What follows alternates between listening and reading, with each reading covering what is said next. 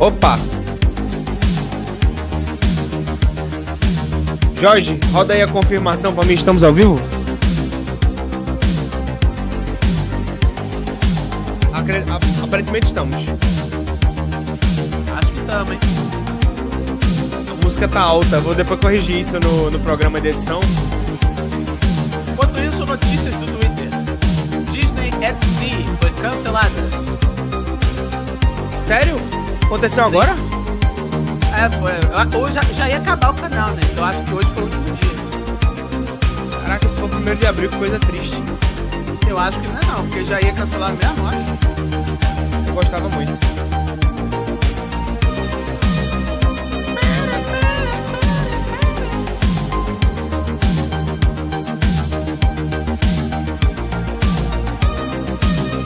Em agosto estreia Game of Thrones, A Casa do Dragão.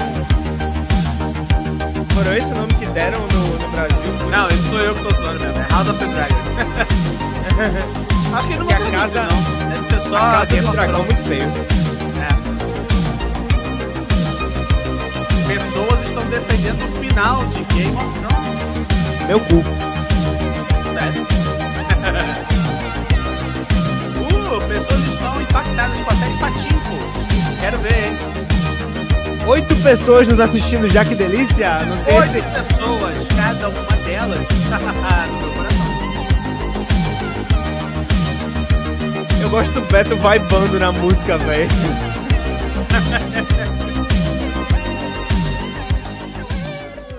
Velho, o Beto vibando na música é é impagável, velho. Ouro, ouro.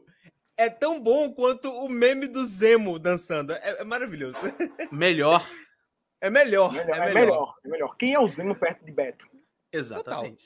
Boa noite, meus queridos amigos e amigas e amigas que estão aqui assistindo a live. Que prazer é voltar e ver vocês aqui de novo. Oito, oito pessoas nos assistindo, velho. Já. Primeira, assim, de primeira. Começou a live, já tem oito pessoas. Eu tô muito feliz já, tô muito feliz. Sejam muito bem-vindos à, à, à live, sejam muito bem-vindos a mais uma temporada de lives.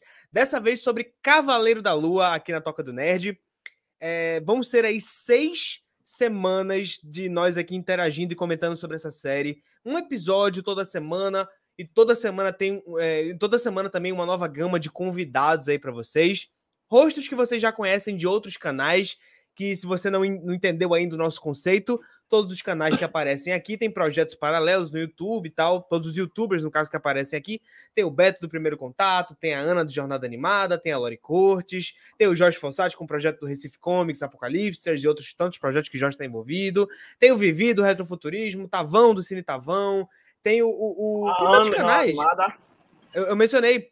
São todos canais que às vezes a gente esquece, então é legal que vocês acompanhem todos os canais para justamente compor esse multiverso. E essas lives em que a gente aparece um no canal do outro, é como se fosse o nosso Vingadores. Então você tem que acompanhar tudo para estar por dentro das piadas internas e, e interagir com a gente da maneira mais interessante para você. Como eu estava dizendo, serão seis lives comentando seis episódios de Cavaleiro da Lua, cada live com dois ou três convidados aí para vocês. E vamos começar as apresentações da noite com ele, meu queridíssimo parceiraço da Toca. Sem ele, vários dos projetos da Toca não estariam em andamento nesse momento. Tenho demais o que agradecer a esse cara e que bom que ele continua aqui comigo. Meu querido Jorge Fossati. Aê, pessoas! Quanto tempo! Fiquei de fora por motivos profissionais das lives do Gavião Arqueiro, mas estou aqui de volta. Na série mais esperada de 2022 para mim, né? Vou ser sincero, tava com saudade de falar com vocês, teorizar, sorrir, tirar onda, conversar, responder, criticar, falar mal do Legião Urbana, do Los Hermanos e etc. É Ele não perde a oportunidade. Lógico, a, a- a quero vida é essa, pô. É, piar. Mas enfim, dureza à parte, boa noite a todo mundo, para quem tá chegando, para quem já chegou, para quem já foi, para quem vai ver depois dessa live que não está gravada. Depois eu vou jogar a praga de quem não seguir o- os perfis no Instagram e se inscrever nos canais da galera, vai ficar sete anos sem, ó. Vai cair, o- vai botar o É. lico de cair pinto, o lico. É isso aí, mas é isso aí. Vamos, vamos embora, vamos embora que vai ser interessante hoje. Vai ser interessante. Uma coisa E totalmente diferente. responsa, ó a responsa que eu vou jogar pra cima do Jorge. O Jorge é um dos caras que melhor e mais conhece o personagem do Cavaleiro da Lua, pelo menos na minha bolha de amigos aqui. E ele vai ser o responsável por dar a vocês que, como eu, não conhecem o personagem, uma excelente introdução para tudo que a gente precisa saber com relação a essa série sobre esse personagem e o universo dele. É o Jorge que vai estar tá falando aqui para vocês. Mas como segundo convidado da noite, temos um, se eu não me engano, também um grande fã do personagem, meu queridíssimo é. amigo, o maior e melhor canal de ficção científica do YouTube. Não é o brasileiro, não, é o do YouTube. Do YouTube. Meu queridíssimo Roberto Honorato. Olá, boa noite. Eu não diria que sou o melhor, nem o segundo, talvez o terceiro. Mas. talvez o terceiro. Rick, cadê você, Rick? Saudades do Rick. Saudades do Rick. Mas, tá quem gosta de ficção Beijo, científica, tá só visitar lá meu canal, primeiro contato sci-fi. Uh, ainda mais esse mês que vai sair um monte de coisa de ficção científica. É... é isso, basicamente. Eu vim falar mal da Marvel, falar mal da Disney. e. Ah, e vou anunciar logo antes que, que saia. É, o Will Smith falou que não é mais membro da academia, hein? Isso não é 1 de abril. Saiu Nossa. na Variety. E o, até o Dalen Nogari confirmou aqui, ele botou. Eu, eu até perguntei, 1 de abril? Assim, ninguém falou nada. Eu acho que. E a Variety eu acho que não ia fazer uma piada com o Will Smith de 1 de abril. Então, Velho. eu acho que realmente. E diz aqui que ele saiu, ele pediu para sair. Então ele deve ter se sentido mal e tal. Mas deve ter sido jogada, depois ele volta. Mas é normal. É, Gente, mas é isso. Vamos, vamos contemplar isso por dois segundos, porque assim, pelo menos na minha opinião, o tapa que ele deu no Chris Rock foi pouco. Foi pouco aquilo ali. Eu, eu assim. Eu não, eu não vou me envolver na, na treta, porque eu, eu vou ser sincero, lá. velho. Eu vou ser sincero.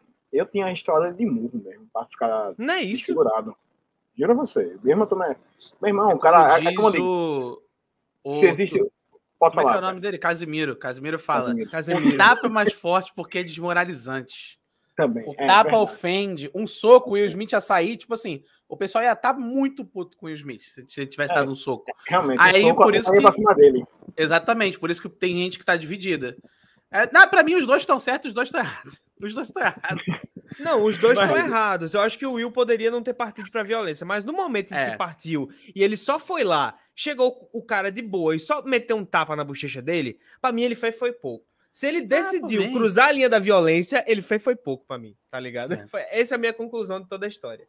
Porque o Chris Rock fez uma barbárie, sinceramente, na minha opinião. Foi, um, foi uma barbárie a piada dele.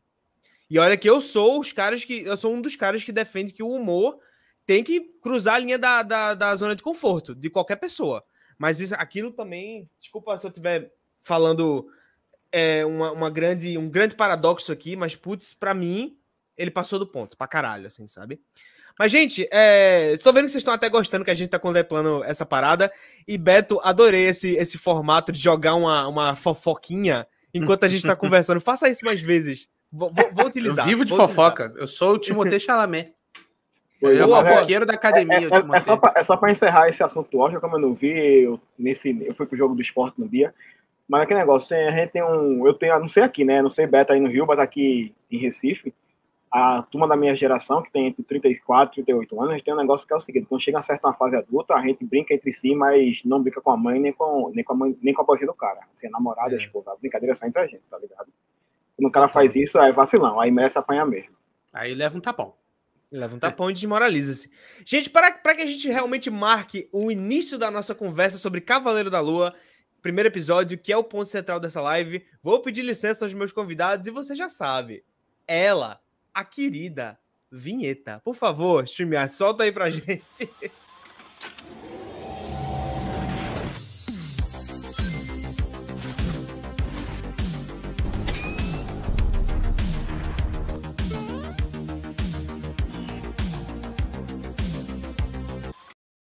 E comecemos o nosso papo sobre ele, o Cavaleiro da Lua, Mark Spector, é, é, Steven Grant, Jake Lockley, um personagem com várias personalidades. Na realidade, vamos discutir um pouquinho o que foi que a gente viu nesse episódio.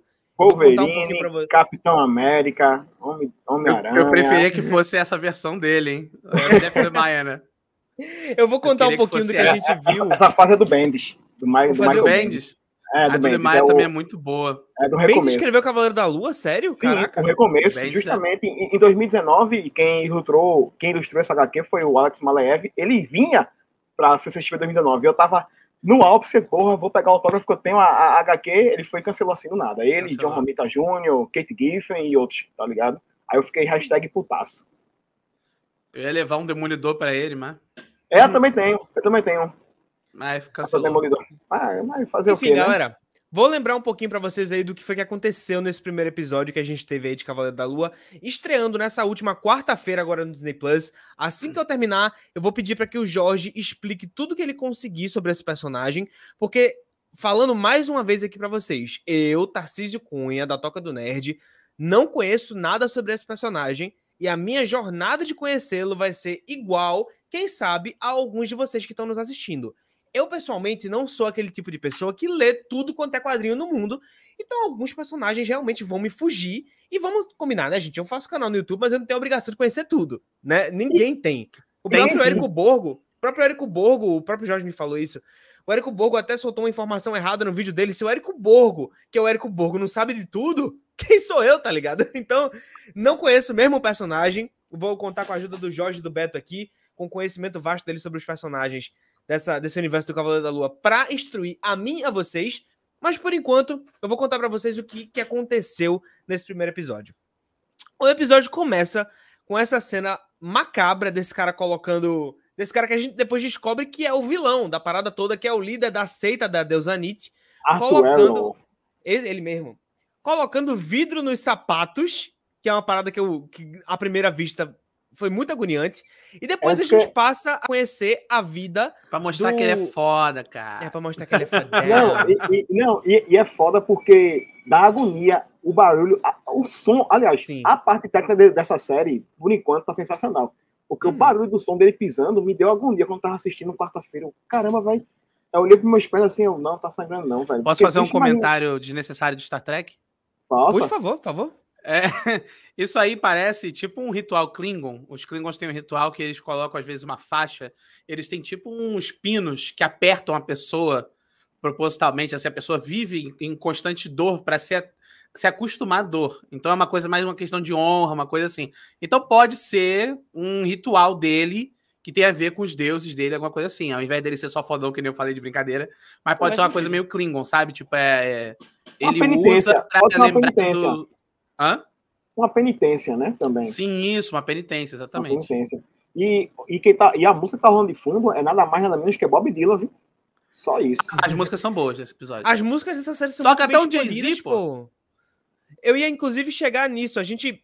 A cena seguinte que a gente vem aqui no, no episódio é justamente a gente conhecendo um pouco melhor a rotina e a vida do Steven Grant, enquanto toca uma música que a letra é bem o que está acontecendo com ele, um cara extremamente solitário, sem amigos, com uma dificuldade intrínseca à personalidade dele de, de cativar pessoas, aparentemente. A, é um cara... False Love, o nome da música, tá Desculpa Exatamente. Eu não conheci o nome, mas assim, o meu inglês me ajudou um pouquinho é, na hora de entender a música. Engel, Engelbert é, Rupert Dink, negócio assim, o nome do cara que canta. E aí, até então. Já, eu pesquisei também. Ô, oh, velho, tu, é, tu é o cara mesmo, né? E aí, então, a gente conhece um pouco da rotina dele e a gente consegue perceber que o Steven, ele tem algum tipo de problema com sonambulismo, ou ele pelo menos pensa que é sonambulismo. Ele trabalha no museu, cujo principal tema é a cultura egípcia, ele aparentemente é apaixonado por isso, ou pelo menos se força a ser, porque ele não gosta de dormir, porque sempre que ele dorme, ele acaba acordando num lugar diferente, por causa do que ele pensa ser sonambulismo, então ele ocupa a noite dele ouvindo é, é, coisa para se manter acordado e fazendo quebra-cabeça, cubo mágico e, e, e, estudando sobre a cultura egípcia. E ele enche o quarto dele de coisas para quem sabe sinalizar se ele saiu da cama. Ele bota areia no chão para ver se tem pegada. Ele coloca fita na porta para ver se, se ele saiu. Aí ele vai estudar. Aí vai pro cubo mágico. Depois a noite dele é assim até o momento, pelo menos nesse dia da vida dele, em que ele acaba pegando no sono. No momento em que ele pega no sono, ele mora em Londres, bom citar, ele acaba indo parar em outro lugar que a série nem especifica e tendo contato com essa seita da deusa egípcia Amite, que é a deusa do caos, se eu não me engano, ela é quase um bicho papão, ele explicou muito bem. Ali ele usou um termo ela, muito interessante. É, é, como se fosse ela, na mitologia, ela é como se fosse a devoradora de corações. Devoradora, ela é a grande morte, como também a gente conhece aqui como Amut. Isso. E nessa seita, o, esse rapaz, o Arthur, que o George colocou aí na mesa, ele julga pessoas, ele, ele faz a, a, a, a, magia dele lá, a tatuagem da balança dele lá, julgar as pessoas tanto pela vida pregressa quanto por o que estaria a vir no futuro, e essa pessoa é condenada, se for julgada pela deusa Anit como uma pessoa de mal, má índole, mau caráter, a morrer, porque aparentemente a, a, o objetivo desses caras é fazer um mundo mais parecido com o conceito de paraíso, com só pessoas merecedoras de estarem ali, porque aparentemente a deusa Anit cansou de apenas de, de esperar a galera cometer os erros para julgá-las, já que ela vê ou, o futuro, faz muito sentido. Ou, ou o inverso, né? Ela só quer recrutar apenas pessoas com caos no coração. Porque, é, porque tem a cena lá que eu vou adiantar um pouco. É que quando o Arthur, já no final do episódio, encontra com, com o Steven, não é o Mark, é o Steven, ele faz lá a balancinha base e faz, existe causa em você. Então Exatamente. ele não, não morre, tá entendendo? E essa velhinha, ela poderia ser uma pessoa boa, uma pessoa de bom coração. E o cidadão, Até então era. Até então é, era. Era, é, que ela falece, né? E já o cidadão, pode ser aquela galera que aperta 17 na urna, que é cheia de hipocrisia e é o cidadão de bem, tá ligado? Total. Eu senti, eu senti um pouquinho disso nessa cena mesmo.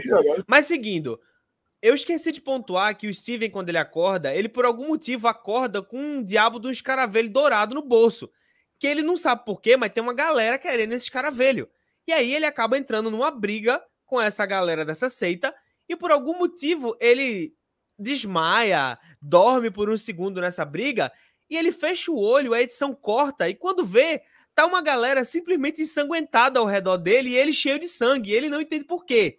Eu e, vou, inclusive.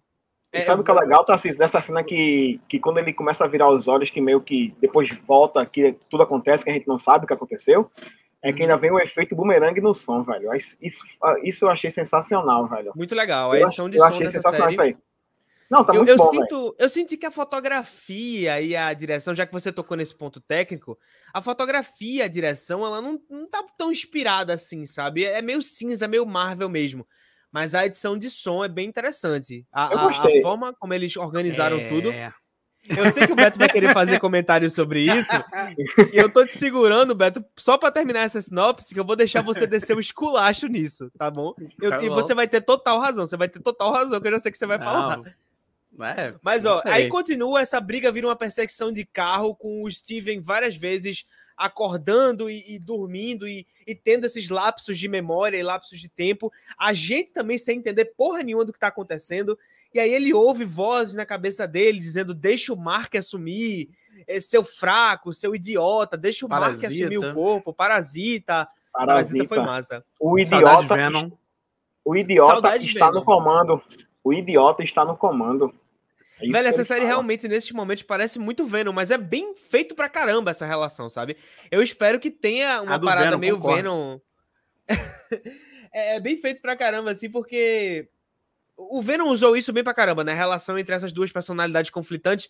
E eu espero que a série realmente se utilize nisso em mais momentos. Em determinado momento da perseguição, o cara dorme de novo, acorda em casa e acaba notando que o peixinho dele, que só tinha uma barbatana, criou duas barbatanas. Agora ele cara, tem duas. Cara, Ou seja. Sensacional. A cara de, de Oscar Isaac por assustado, velho. Ele tá porra. muito bem. Ele tá muito bem nessa série. A atuação dele segurou o episódio inteiro, velho. E aí ele nota que o peixinho dele tá, tá, tá com uma barbatana a mais que não tinha. É como se o Nemo criasse uma barbatana do nada. Aí ele, ué, esse peixe não é o meu. Então ele foi lá na loja ver se por acaso teria crescido uma barbatana e aí a funcionária da loja fala para ele que ele já teve lá no dia anterior, mas ele não teve na loja. Eu já falei Ué. lá no grupo que isso é uma clara referência a um gigolô por acidente. não, onde ele vai cuidar do peixe de um gigolô, o cara lá, o limpador de, de tanque. Ele vai lá cuidar do peixe do gigolô e sem querer ele mata o peixe, ele tenta trocar o peixe para enganar o cara. Mas, Ou seja, aí, o Mark aí, o, aí o, o, o outro normal, Steven, o Steve, ele seria o, o gigolô e o Mark seria o cara, o limpador de, da piscina que tá trocando para ele não notar. Sim, Olha, sim, é uma total. referência muito sutil que eu acho que os fãs da Marvel não pegaram. E... Total, e eu já vi esse filme quando eu era pré-adolescente na Globo e eu peguei toda essa referência que você citou, velho. Pra caramba, eu queria rever, É. eu queria rever pra ver. Ó, não É, rever não é muito ruim. Não Ô. Tarcísio, é, é, rapidinho. Thaís, valeu, aí. Thaís. Thaís Munique, minha grande amiga. E aqui, Ingrid, ela falou uma coisa que eu percebi também. Eu- ele, ele dorme por dias, pô. Sim, sim, eu ia citar esse comentário, inclusive. Eu ia dizer, Ingrid, é, eu fiquei tão, se não mais confuso do que você. E aí, quem vai explicar isso pra gente hoje é o Jorge. O Jorge vai estar a cabo de explicar tudo isso que aconteceu aí. E o Beto acrescentando também, que ele também é fã pra caramba do personagem. Mas estou tão perdido quanto vocês, que estão perdidos também. Então, fiquem tranquilos que já já tudo se acerta. Voltando ao que aconteceu no episódio. O, o coitado do Steven meio que notou que alguém tinha trocado o peixe dele, olhou pro relógio na, na loja da mulher, notou que estava atrasado para um encontro que foi reiterado pela pessoa em questão que ia se encontrar com ele aqui nesse comecinho do episódio. E detalhe, ela não chamou ele para sair nessa cena como eu pensei de primeiro e muita gente pensou. Ela estava reiterando um convite que já tinha sido feito Pelo Mark. e ele esqueceu. Não, pelo Mark. Pra mim, pra É, mim, não quem, foi ele, foi o Marco. pra mim foi o Mark. Por isso que até brinca, ah, você, você é um brincalhão mesmo com o CS, ah, quer tirar onda, no final você, você lembra o que ele diz no Uhum. final, ele disse, tá me chamando pra sair, ela, ah, você tá querendo brincar comigo, não sei o quê. Pra mim foi, pra mim ela chamou o Mark. Ela tava chamando o Mark. Aham. Porque até a, a- essa empregadora dele, que faz altos assédio morais, que quero fazer essa crítica também, chama o cara Sim, de inútil, um bocado de coisa, fica aprendendo o cara. Também um dia você tá paquerando e faz, nem eu mesmo sabia que eu tava paquerando, tá entendendo? Não é que ele não lembra. Justamente, ele foi é- pego de surpresa. Não, ela flertou com o Mark. Com o É, Mark não era ele. Não era ele. Não era eu. Quem conhece essa música conhece. Mas enfim, o cara acordou, viu que estava atrasado para um encontro. Eu já adiantei. Foi lá comer o bife com a mina. e Detalhe: ele convidou ela para o bife mais caro e mais popular de Londres. E ele é vegano. Ele é vegano. E ele se estressou tanto quando ele ligou para ela e parecia que ela tinha dado um bolo nele, quando de repente ele ligou para ela e viu que ele que tinha dado um bolo nela dois dias atrás. E isso é lógico, porque se ele acordou em outro canto do mundo, sabe-se lá onde, de dia, e de agora voltou de noite para Londres, ele com certeza ficou mais do que um dia fora. Então Mas ele eu- perdeu o encontro. Mas eu fiquei com Ele- pena dele, isso, velho. Fiquei pra caramba. Ele deu Fiquei- um bolo na mina ele- sem querer. E ele chora, pô. Ele chora, ele Sim. fica, ele, fica, ele fica tão nervoso que, olha, ele é vegano e vai, bota aí o melhor, o melhor filé, o melhor corte pra mim. Ele ficou Foi tão, isso. tão, tão, tão desnorteado que ele saiu do, do veganismo dele e foi, virou, voltou a ser carnívoro, tá entendendo? Justamente. Eu fiquei com a pena da porra nessa cena, eu fiquei, meu irmão, bichinho, velho. Ó, pergunta boa da CM Princess que eu até tinha me esquecido de mencionar. A estátua que ele conversa, o velho, né? É esse velho que você tava falando, né, Não, acho Princess? que ela tá falando dos cara velho. Ah, do- ah, os cara velho. Cara velho de. É porque parece que ela escreve com, com digitação Dolinês. por áudio, né? Dolinês. Ou ela Né? tá falando do cara velho que é só, tipo, a estátua, né? Que é o, o cara que trabalha como estátua. É, é um, deve ser Ou um os cara velho de ouro. Não, Ei, essa estátua, pelo que eu velho. entendi, é uma referência àquele mordomo dele que tu me contou, Jorge. Não, não, é, é um mordomo, mas tem um mordomo mesmo que agora me fugiu o nome, mas tem o melhor amigo dele que é meio que também um mordomo que Alfred. pilota. É, que seria que aparece o nome do, desse, desse amigo dele, que é o do Champ, naquela hora que ele pega o celular, que tem Isso. Laila, Laila, Laila, e o número 32 é do Champ, que é justamente Jean Paul do Champ, que era amigo dele quando eles eram mercenários lá no Egito, que... Né? É, é, ali na Síria, eu não, não lembro se é a Síria, enfim. Calma lá, Eles Jorge. Você tá, começaram você- a trabalhar você- juntos e depois eles começaram a fazer missões. É, Alguma coisa missões, assim. É porque eu não li, eu não li tantas É. vezes e tanto quanto o Jorge. Mas assim, eu li, tipo, uma vez há muito tempo. Eles já estavam putos, já, os ó, eu já tô cansado disso aqui, vamos embora. E quando Aham. justamente é o que acontece na Moon Knight 1, que muita gente interpreta de um jeito, mas interpreta de outro, porque o que acontece na, na, na HQ é que ele já tá puto, já querendo ir embora. É, o, o Bushman acha lá a- uma tumba, que justamente tá o, a esposa dele, que é a Marlene, e o pai. Sei que Bushman pega tudo que na tumba, manda matar todo mundo. Mark, no caso, o Mark Spector fica puto, tenta é, tenta agredir, aliás, o pai da Marlene tenta matar ele, o Bushman, Mark consegue impedir, depois Mark vai pra cima de Bushman, Bushman arreia a pisa nele, ele morre no deserto, depois ele é encontrado no, no, no deserto sozinho, já o corpo, o corpo no chão, é, perto de uma tumba, justamente a tumba de Concho, que é quando o, o, o, os supostos seguidores de Concho pegam ele, quando ele realmente vira o avatar de Concho na Terra. Aí é quando ele vira o Cavaleiro da Lua. Só que pra mim, Mark não traiu o Bushman. É, Jorge, tanto é, vocês se adiantaram só um pouquinho, eu tô não, até beleza. perdido, eu tô até perdido nas explicações de vocês, porque não, eu não sei enfim. quem é nenhum desses personagens que vocês estão falando. Mas, não, aí, mas quando, enfim. Assim que eu terminar termina. aqui a, a retrospectiva do episódio, a gente começa a falar sobre o personagem. Cuida, é, você que ficou perdido com a explicação dos meninos, calma que tudo vai fazer sentido. Aí, Quando ele eu- volta desse encontro, ele acaba por perceber na casa dele tanto o sinal do peixe, que já tinha sido claro, quanto a mesa ter sido violentamente arrastada para o lado. E aí ele encontra na parede dele um compartimento onde ele encontra uma chave, uma chave e um celular. Nesse celular, eita, voltei. Nesse, ele- até teve essa confusão aqui, essa cena no elevador e tal, ele ficou num surto aqui. Não é tão importante para a história, mas ele tava surtando É, depois sim. que Ei, é sim. Porque aí, quando ele começa a surtar com essa velhinha, ele tá ouvindo a voz de Mark falando com ele, que é a primeira vez que ele interage com o Mark, e É verdade, depois é verdade. Concho esqueci. vai atrás dele. Concho vai atrás dele, que Mas quem tá falando com ele é o Mark ou o Conchu? É o Mark naquela hora no, no, no espelho, pô, ele não fica ouvindo o Mar. Ah, no espelho é assim, no verdade. espelho é. Só que Concho, acho que eu não, eu não vou falar com ele, não, pô. Concho só fica vindo atrás dele. E é justamente a cena que a gente já viu no trailer, que quando a velhinha chega, ele, ah, perdi minha lente de contato e tal. É importante Uhum. sim, velho. É importante sim. Mas, mas vem cá, só pra gente adiantar um pouquinho. Esse concho que você falou é esse monstrão que começou a perseguir ele nessa cena aqui, certo? Certo? Isso. É o avatar dele, pô. Concho é o deus egípcio, o deus, o deus da.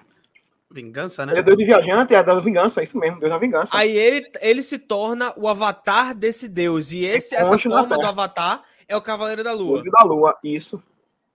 Tô começando a entender melhor agora, porque eu pensava que esse monstro era a própria deusa Anite. Não. E a não deusa é. Anite, que eu vou falar depois, um negócio que eu até te mandei umas imagens, depois eu vou falar que você não tocou no assunto ainda, mas deixa a palavra, continue. Pronto, vamos lá. É, eu acabei me adiantando um pouquinho. Ele, depois de receber essa ligação, ele acha o celular, recebe uma ligação de uma pessoa que ele não conhece, que é a tal da Leila, ou Laila, sei lá. Laila. E aí, que aparentemente é um, um, um par romântico, né? Uma- um interesse amoroso da outra personalidade dele que tá falando com ele na cabeça dele, que é o Mark Spector. E ele não conhece essa pessoa, ele fica super confuso, porque ela liga pra ele, ele tá com um sotaque diferente, porque o cara é inglês, aparentemente a personalidade do Steven Grant é um cara britânico, e aí ela estranha o sotaque, o cara não conhece ela, eles ficam se estranhando, ela desliga na raiva, e ele começa a ser perseguido pelo deus Khonshu, e ele para no elevador depois e volta tudo ao normal, a velhinha depois entra, e aí de repente ele acorda no busão. Ele acorda no busão indo pro trabalho. E aí no caminho pro trabalho, o tal do Arthur começa a perseguir ele e acha ele no museu. E nisso eles conversam um pouquinho, rolam uma tensão, e o Arthur faz no Stephen Grant aquele teste que ele estava fazendo lá na galera da seita, que é para ver se a pessoa é boa ou é ruim, para que lado a balança vai pender.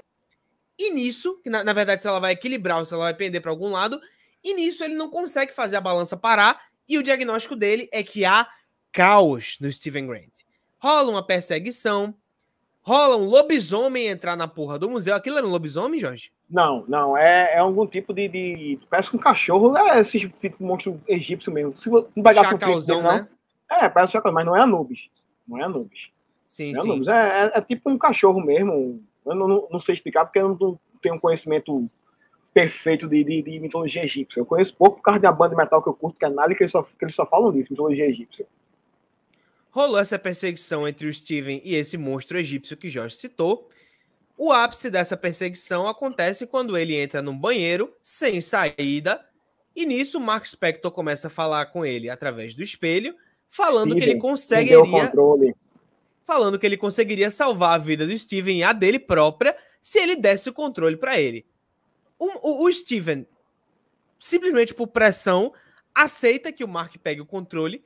O Mark se torna o avatar do deus Khonshu, o Cavaleiro da Lua, desce o sarrafo no monstrengo lá e acaba o episódio com essa imagem sensacional que já estava no trailer dele descendo o sarrafo no tal do lobisomem. E temos aqui o nosso Cavaleiro da Lua na íntegra. Gente, Que homem! esse episódio Foi muito bom. Na minha opinião, foi muito bom. Mas agora, antes de falar do episódio em si, agora que a gente já fez uma retrospectiva, Jorge, é com você, cara. Quem é o Cavaleiro da Lua? Quem são essas personalidades dentro hum. da cabeça dele? O que é que a gente precisa entender sobre os personagens desse universo e sobre o próprio personagem para conseguir entender o que a gente tá vendo nessa série. E Beto, você também é fã pra caramba do personagem. Eu pedi pra, pra Jorge fazer um textinho de introdução, mas por favor, fique à vontade para acrescentar o que você souber, cara. Vamos, vamos lá. Manda ver, Jorge. Ma Ma Max Spector é o judeu, né? Ele é o primeiro personagem judeu do MCU. Já começou daí já também como o primeiro personagem com TDI, né? Que ia falar nisso, até no final lá dos créditos, a Marvel deixa lá um nome de um site para quem tem problemas mentais ou doença, algo do tipo. Para quem acha que tem TDA, TDAH, essas coisas, é bom ir lá. Uhum. É, o pai, o, é assim, Mark Spector, o pai dele fugiu da, da Tchecoslováquia quando Hitler dominou, nos, no caso, na versão dos quadrinhos. Chegando, é, Mark nasceu em Illinois, em Chicago, e já criança ele já tinha esse problema com, com o TDI, né?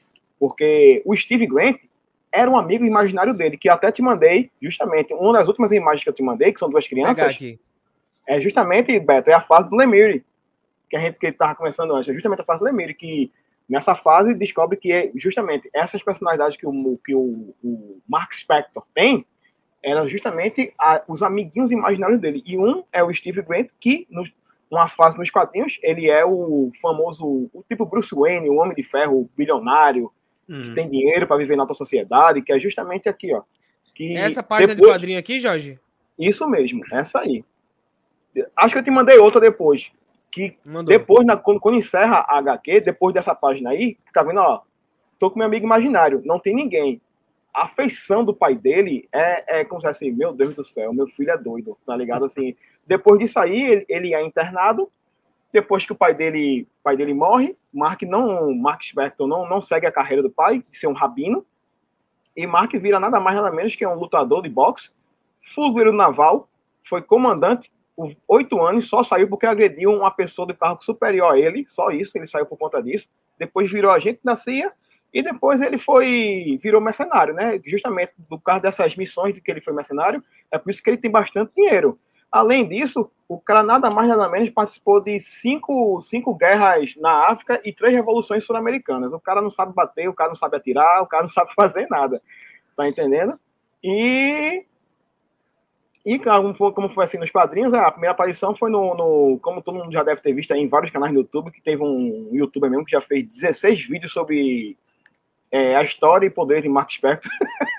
que eu já não aguento mais quando eu fico no YouTube. Oi, foi mal. Uma pausa, deixa eu ver se eu entendi até aqui, porque falei para vocês, já também tô, tô me introduzindo aqui com vocês. Eu falo rápido demais. Ma também, o, o, não, não, não, não tá rápido não. Mas assim, deixa eu só ver se eu captei tudo até aqui o Steven Grant, ele não é a personalidade dominante no corpo que a gente conheceu aqui. A personalidade e a alma daquele corpo é uma pessoa chamada Mark Spector, Spector, que é um fuzileiro, já participou de várias revoluções, e desde criança ele tem esse problema de personalidades conflitantes dentro de si, que ele ora dá vazão a uma, hora dá vazão a outra, mas o Steven Grant começou como um amigo imaginário dele na infância, que era esse cara pacato e. e, e Mas na querido, infância, né? na, nas fãs, na infância já o, o, próprio o próprio Steven, ele, aliás, o Mark, ele já era uma criança meio que violenta, que ele defendia o irmão dele, que é o Randall Spector, que é o irmão mais novo, quando sofria uhum. bullying na escola.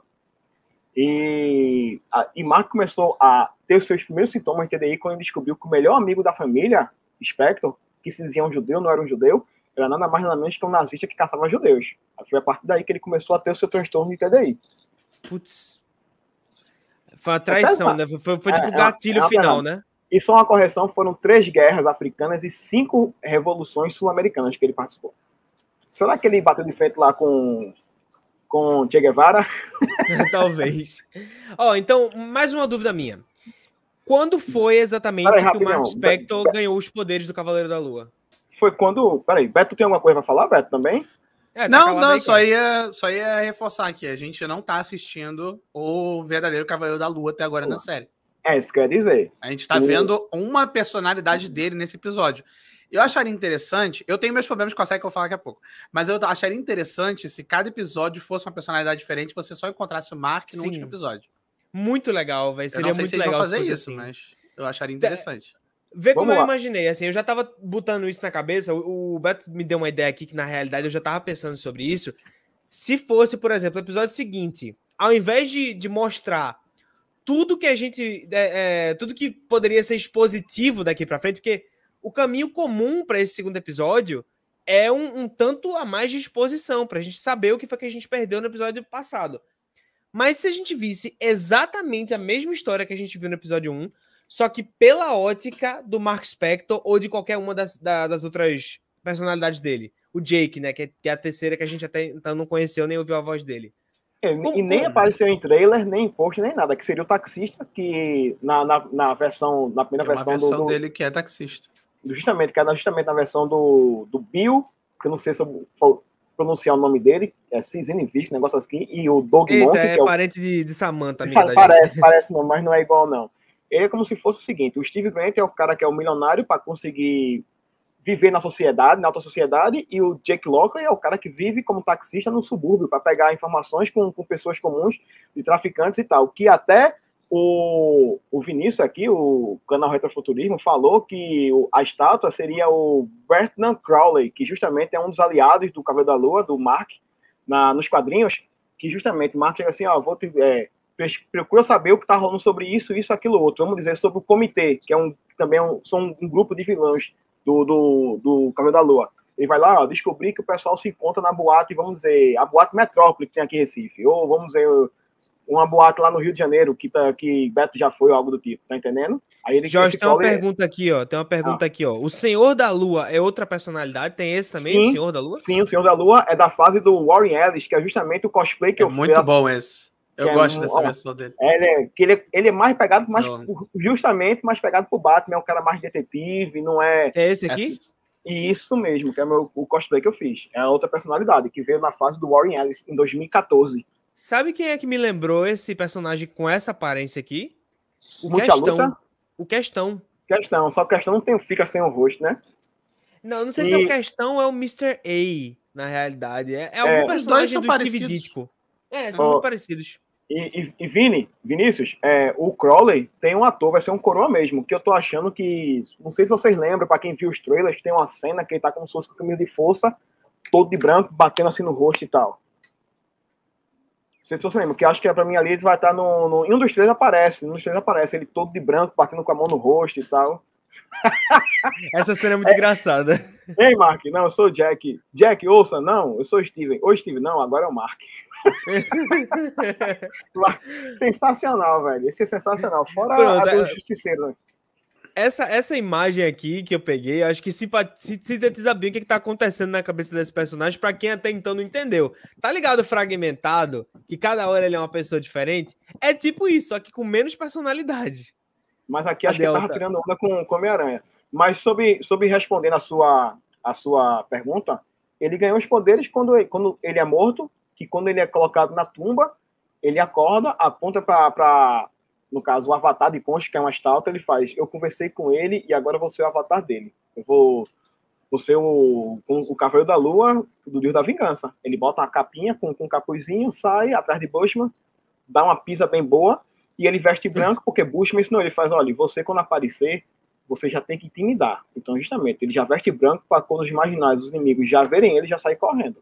Mas quando tu diz que ele veste branco, tu tá falando do Cavaleiro ou do Senhor da Lua? Do, do Cavaleiro da Lua. Cavaleiro da Lua. Mas, mas começou... certo, mas o Cavaleiro da Lua, isso que tu falou dele vestir algo é nos quadrinhos, porque no, no, na série, pelo que eu entendi, é uma forma que ele assume e é quase parecendo uma múmia, né? As faixas meio que é. vão surgindo dele, né? Tal. E, é bem interessante. Eu, eu, achei interessante, sabe? Porque imagina ele participando de um, de um crossover que a turma vai, vai vão pra luta e tá ele de Mark ou Steven aí, e pô, vou vestir meu uniforme. Lá vai o cara botar o coturno, botar a calça. Botar... Oi, tô aqui. Jorge não é ele, tá normal aqui. Eu tô, eu tô aqui. tu caiu, tá assim. Tarcísio que deve ter caído, olha Tarcísio só. caiu, mas pra, mas pra gente não caiu. Tu só travou, Tarcísio. Agora tá. Agora ah, ele Tarcísio travou. caiu. Ei, vamos, Ei, vamos a live é nossa. Aqui, a live é nossa. Isso aí, é, finalmente, pô. Saiu o inconveniente. Aí... vamos ver aqui. Vamos... Voltou, o, o assunto voltou. Ah, poxa. Calma, Faz Tarcísio. minha senhora não cair. Só travou, velho. Nem caiu a internet aqui, só travou. Mas, mas, assim, pronto, a partir desse momento que ele acordou, ele, ele se, se dominou o Cavaleiro da Lua, Tarcísio, e a partir daí ele foi para Manhattan, e lá ele assumiu a identidade do Steve Grant e do Jake Locker, e a do Steve Grant, e a do Mark Spector também, né? Saquei, saquei. Casou com a Marlene, o Jean, do, o Jean Paul dos Champs foi, que era um amigo dele lá do, do mercenário, virou, uma, virou meio que um Alfred da vida, é um cara que, que consegue fazer, limpar as armas dele, o uniforme, o avião, pilota o avião, sabe atirar também. Jean Paul não é um cara tão leigo assim, ele sabe se defender. Aí, ó, quantas defender. personalidades esse cara tem? Alguém respondeu quatro. Essa resposta tá correta? Ó, veja só. Mark, Steve, Jake Locke, Senhor da Lua, Wolverine, Homem-Aranha, Capitão, Capitão América. América. Quem ele quiser. A loucura não, dele. Calma, calma, calma aí. Você pode confundir alguém com essa brincadeira. Depende calma da lá. fase, é tipo Robin, é, sabe? É, depende, depende da, fase. da, fase. do roteirista, fase. entendeu? Isso mesmo. É desse ele. nível. Ele, Mas tipo, é o seguinte, agora que, a gente, agora que a gente já mais ou menos entendeu o que é que se passa, né? O que é, o que são esses deuses, o que são essas personalidades conflitantes na cabeça desse cara, e o que mais ou menos a gente viu e o que mais ou menos a série tá querendo mostrar, né, começamos a ter inclusive ideias do que próximos episódios podem mostrar. Eu vou pedir agora sobre esse episódio, vou começar pelo Beto, que tem muita coisa para falar, inclusive de, de mal desse episódio. A gente vai cumprir a, a, a demanda que estão nos pedindo aqui de falar mal da Marvel. Então eu vou até isolar o Beto aqui. Beto, dessa Que isso? Não, não isola não. Não isola não, ficou a tela grandona aqui na minha cara, que eu tô com o negócio aqui. Mas. até dói meu olho, mas fecha aí, vou, vou, vou, vai mostrar minha cara, não. Isso aí mesmo. E eu acho que eu botei até, peraí. Olha, eu boto até uma fotinha. Eu nem lembrava que dava pra fazer isso. O, o meu. Os StreamYards. Ih, caramba! Não, tô aqui, coisa errada. Vê, o meu ainda tá o antigo por algum motivo, tá vendo? Não, tem como trocar. É, é maneiro, nem lembrava. Mas voltando. É, falar mal da Marvel é meio que o... a minha alegria, né? A minha. minha sabe? É, é o meu motivo de acordar, o meu motivo. Meu Deus, o que aconteceu? Me, eu acho que você me tirou, me botou, fechou alguma coisa. Barra foi mal, foi mal, fui eu, foi mal. Não nem notei aqui o que, que tá acontecendo, é porque o celular tá bem. Viu só? A Marvel e o Tarcísio estão. O Tarcísio tá sendo comprado pela Marvel, cara. Não tem jeito. Não, não, não, não, não, não. não. Tarcísio foi comprado pela Marvel. Pode falar, cara. Então, é então tá bom. É, quando ao quadrinho, quadrinho eu acho foda. Eu acho que o quadrinho é perfeito, não tem defeitos. Eu acho até que as fases atuais do Cavaleiro da Lua são melhores que as clássicas. É, isso aí eu, eu também concordo. Entendeu? É eu acho que é muito melhor, verdade. E, e, tipo, eu acho que, tipo, Cavaleiro da Lua, recentemente, junto com o. o... Ai, meu Deus, não é o, o, o, Miracle Man. É o outro lá, o escapista. Como é que é o nome dele? Que também é foi o. o... É, é você o cara dos nove é. deuses, dos nove deuses, né? Isso, dos nove deuses, ele mesmo. Acho que a fase. Eu Mira acho que Miracle a fase. Man, Miracle Man, Homem Miracle, Miracle Man. E Homem Milagre, isso é. é... Mas não é o Miracle Man do, do Alan Moore, tá, gente? É, eu acho já é um personagem que... que... não era do Alan Moore, ele refez. Já não é o do... E esse aí é uma treta. Não é... é... Hoje em dia ele é de todo mundo. o... Não, mentira, hoje em dia é da Marvel. É... O... Esse Senhor Milagre, que nem o Matheus disse aí nos comentários, o Senhor, o Senhor Milagre, ele também bebeu muito da fonte da fase 9 do Cavaleiro da Lua. Então, assim, a fase do Cavaleiro da Lua no quadrinho inspirou muitos outros quadrinhos saindo depois de personagens mais conturbados, assim, mentalmente. Então já elogiei o personagem, eu posso falar mal da série da Marvel. Então, Porra, assim, fale. eu também acho que a. Eu acho que a, a, o som da, da série foi bem feito. Eu acho que o Oscar Isaac tá ótimo. Eu só tô vendo mesmo pelo Oscar Isaac e o Ethan Hawke, porque eu adoro o Ethan Hawke também. Eu só espero que o Ethan Hawke não fique a série inteira só tentando recrutar ele. Eu quero que o Ethan Hawke também tenha, sei lá, um arco dele, alguma coisa diferente. Mas, dito isso, eu já sei que eu vou ser o chato de novo, mas mesmo as músicas, mesmo o som da série sendo bom, eu acho que a escolha de música nem todas foram muito boas. Eu gostei quando tocou o Jay-Z, eu acho que combinou com a cena. Eu gostei da, do, do comecinho, eu gostei do Bob Dylan. Só que aí tem uma hora que ele pega aquele carrinho de, de cupcake. E aí eles não sabiam como fazer a cena. Então eles começaram a botar um George Michael, eles colocaram lá um M para tocar. Isso. Eu e assim, meu irmão, o que, é que tem a ver, velho? Pô, exatamente. Eu acho que eles só botaram essa música porque assim, eles não sabiam como deixar a cena engraçada, então eles tacaram um M. E aí, cara, outra coisa bem, o, a, o humor dessa série não funcionou para mim no primeiro episódio. Eu não tô achando muito engraçado. Aquela cena do Avatar, aquele diálogo do Avatar foi muito ruim. Aquele diálogo que o cara fala, não, o Avatar, e ele fala, uh, do James Cameron, ah, o Avatar não, o anime. O anime. Pelo amor de Deus, né, gente? Isso aí foi muito preguiçoso. Quem escreveu isso. Tá, assim, acho que tu tá mutado, porque tu falou. Jeremy Slater. Jeremy Slater. Eu, eu, eu, é, eu tava mutado. É, eu ia dizer, eu disse duas coisas. Eu falei. É, eu gostei muito da piada do Avatar, desculpa. acho que eu foi só isso muito sem graça. que eu falei. Eu, eu ri, eu ri pra caramba. Eu acho que o, eu acho que os diálogos e, dessa desculpa, série desculpa, até agora. É que eu preciso desculpa. responder essa piada, essa piada não, essa pergunta da CM Princess. Esse é o milagre, é outra personalidade? Não, é outro personagem. Não, é outro quadrinho. É outro quadrinho. Não é outro quadrinho, da DC, da DC. É. Pode continuar, é... Beto. Então, isso aí que o Flávio falou foi ruim demais. Eu acho que essa perseguição do carro foi ruim demais por três motivos. Um, a música. Quatro motivos, na verdade. A música foi mal escolhida. A música é boa, mas foi mal escolhida. Dois, o humor nessa cena não foi engraçado. Três, tem uma coisa que o pessoal tá falando muito essa semana. Tava falando muito quando saiu o episódio. E muita gente discordou, mas eu vou ter que concordar com a pessoa que postou isso. Eu, porque eu só assisti o episódio hoje na TV. No celular nem não dá para notar tanto. Mas quando você vê na TV, gente, o efeito especial dessa cena tá muito feio. Ah, pô, Na tá, cena o, que é fraco. Tá muito feio. o carro bate no caminhão, a física do carro tá muito estranha. O caminhão faz um movimento que é impossível fazer com aquele, naquele momento. E aí tem aquela hora que cai nas histórias, essa cena aí mesmo, que ele tá com a mão levantada e cai as histórias. física é pior ainda. Gente, aquilo ali tá Véi, o que me pegou que não foi nem a física, o muito que me pegou feio. foi a borracha, a- tipo, o caminhão, as madeiras, ela é tudo muito então, borrachudo, tá Eu ligado? A acho que tá pareceu horrível. borrachudo porque a física tá estranha. Porque quando ela cai, ela não cai de um jeito normal. Ela cai e dá uns kick muito estranho, sabe? Ó, não é assim que a PS2, ó, madeira- Dra- Dragão Tecnologia, PS2 total. PS2, mas, cara, foi muito feio o efeito especial dessa cena. E a, e a quarta coisa, que essa aí eu sei que algumas pessoas vão discordar, mas assim, pra mim, é um negócio que até no Loki foi bem feito. E o Loki eu tenho meus problemas também. Eu até gostei do Loki no geral. Mas é uma coisa que o Loki e o WandaVision e o Capitão América, você pode falar mal o que quiser de cada uma dessas séries. Mas elas fizeram muito melhor, até o Gavião Arqueiro, e essa série tá fazendo péssimo. A direção é muito mal feita. E é muito mal feita porque, assim, um, eu tô achando essa série feia, feia demais. Feia de Eu tô ach- fotografia, eles estão- né? Toda, tudo, a, a, a direção de arte, eu tô achando que tudo é gravado muito perto na cara dos personagens. As cenas de ação com muito corte, tá desnecessariamente. Cara, a cena do, do banheiro, que era pra ser o ápice do episódio, a câmera fica na cara do Mark, eles colocam aquele espelho é, cheio de camadas assim pra parecer que a cena é maneira. Mas tá muito feito, tá muito perto, você não vê a luta em- direito, entendeu? Então, Não assim, tem se luta. seg- então, se no segundo episódio for ter a luta pra gente ver, se for assim, grudado na cara do personagem, sabe? Tem uma hora que eles estão fazendo a luta, e aí o Mark ele, ele dá uma girada assim pra poder cortar pra versão dele que já derrotou os caras. A câmera vem tipo no ombro dele, cara. Eu fiquei, meu Deus, que coisa horrível. Tá muito feia a direção. pergunta. Deixa eu fazer uma eu- pergunta. Jorge, quando tem o lapso temporal. Desculpa te interromper, Beto, me veio isso na cabeça. Eu acho que o, talvez o público também esteja se fazendo a mesma pergunta. Quando ele, quando ele tem esses lapsos de tempo nessa perseguição que o Beto tá descendo a lenha, ele A vira o caiu da Lua. É o, o É, Steve que assume, pô. O Steve É, que assume.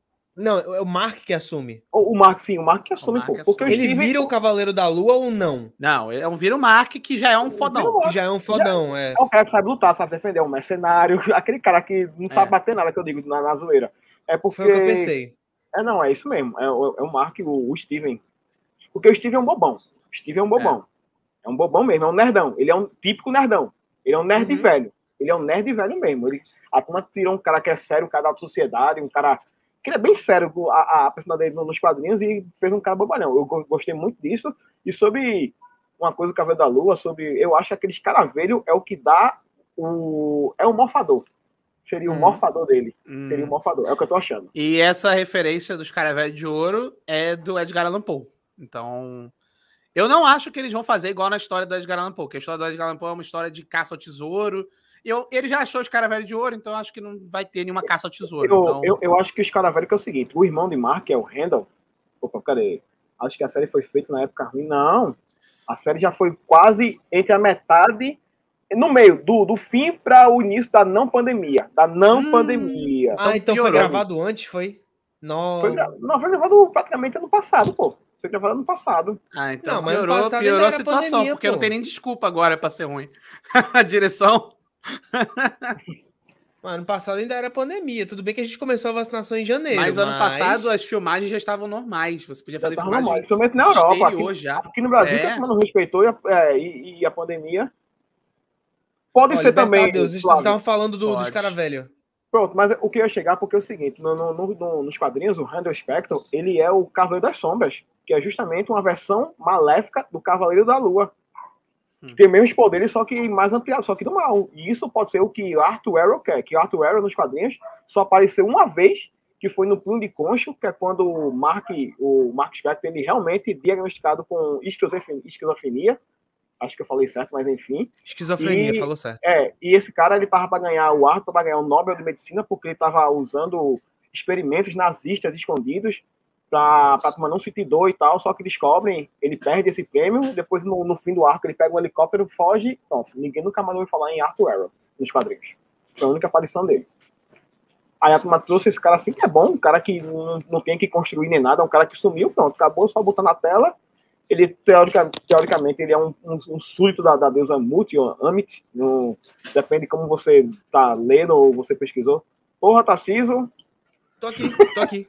Ah, tá. Pensei, pensei que tinha acontecido alguma coisa. Não, não, foi ligar o vento, porque tá um calor da porra aqui. Aqui também tá, mas fazer o quê? Mas, não, mas, mas enfim, ó, termina, Beto. É... Beto, é, sim, eu ia te dizer, termina, cara. Você tava falando aí.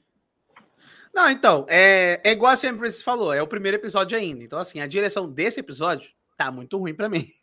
Eu não sei se os próximos episódios vão ser diretores diferentes, igual as outras séries, ou se vai ser todos os mesmos. Isso é uma outra coisa também, tipo, a, as séries da Marvel, elas têm aquele visual que, tipo assim, eles não têm nada muito novo, muito inovador, mas pelo menos os outros pareciam um pouquinho mais cinematográficos, sabe? Do que essa do Cavaleiro da Lua. A do Cavaleiro da Lua tá claramente com um visual de de série para TV, sabe? De filme feito para TV. E as outras séries, tipo Loki. O Loki era uma série que, independente dos problemas, ela era bonita visualmente. Tinha umas tomadas abertas, assim, os planos abertos, que você conseguia ver o cenário e tal.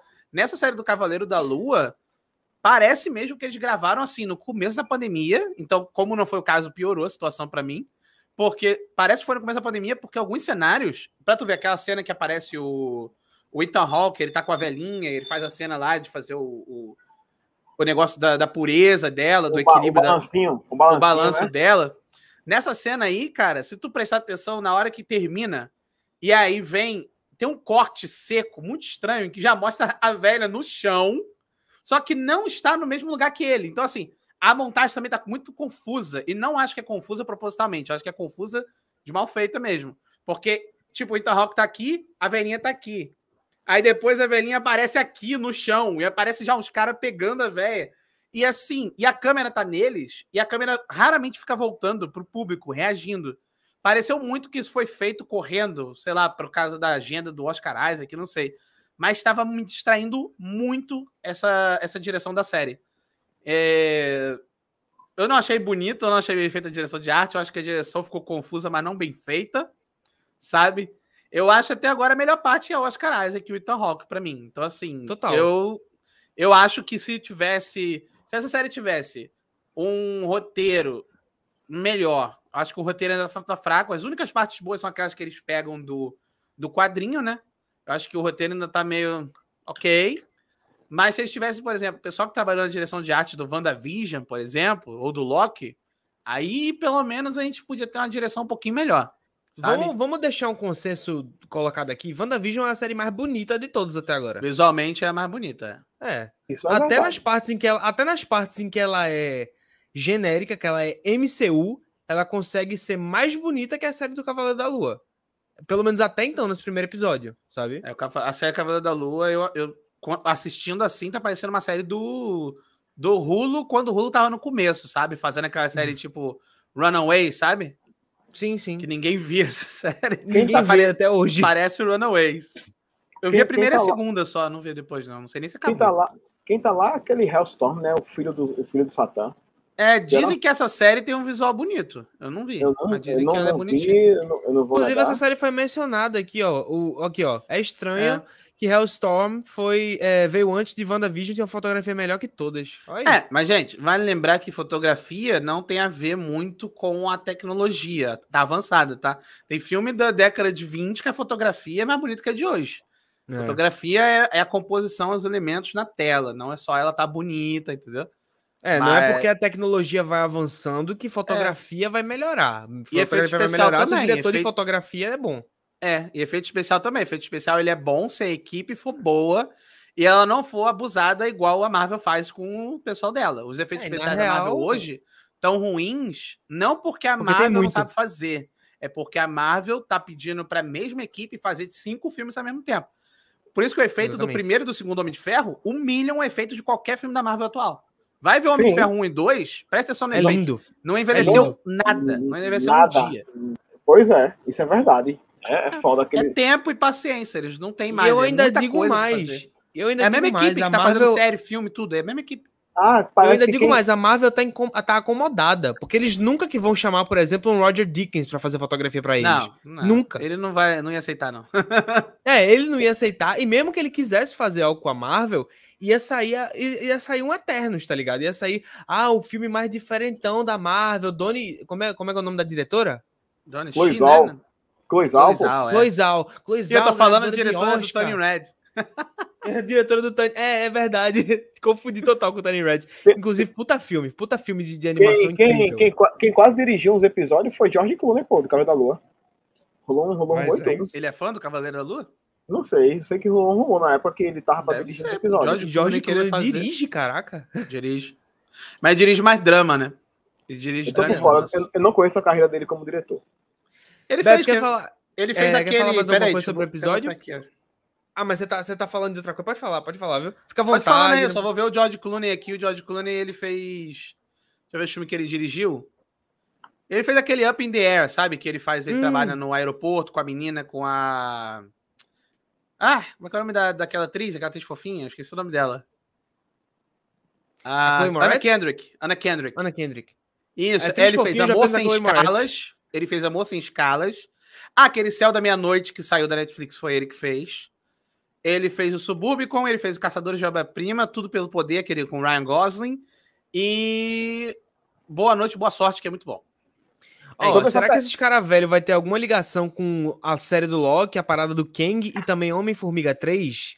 Acho que não, hein? Não. Nos, nos Acho que vai ser uma parada mais isolada. não, nos quadrinhos, o faraó Ramatut é Kang. É uma versão Então do vai Kang. conectar com o Kang, será? Pode ser.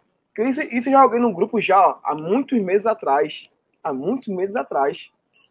Ih, Nos Então. quadrinhos. Peraí, peraí, peraí. Jorge, conta essa história direito. Conta Ah, com mais detalhes, por Homem-Formiga favor. 3. Qual a conexão com Homem-Formiga 3? Tem alguma? Porque Homem-Formiga 3 vai ter o Kang.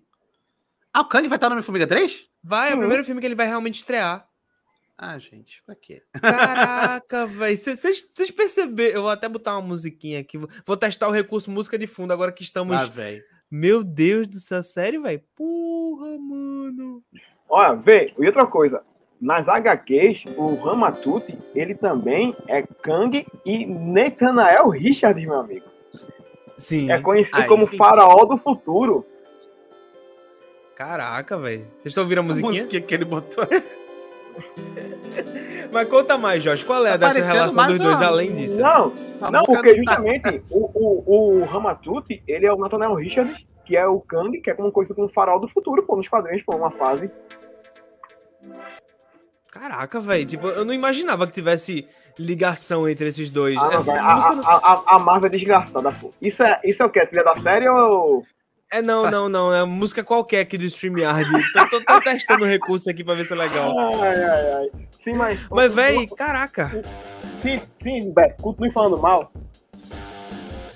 Eu, tô, eu tô vendo essa música, tá me distraindo muito. É. É... Ah, onde é que eu parei mesmo?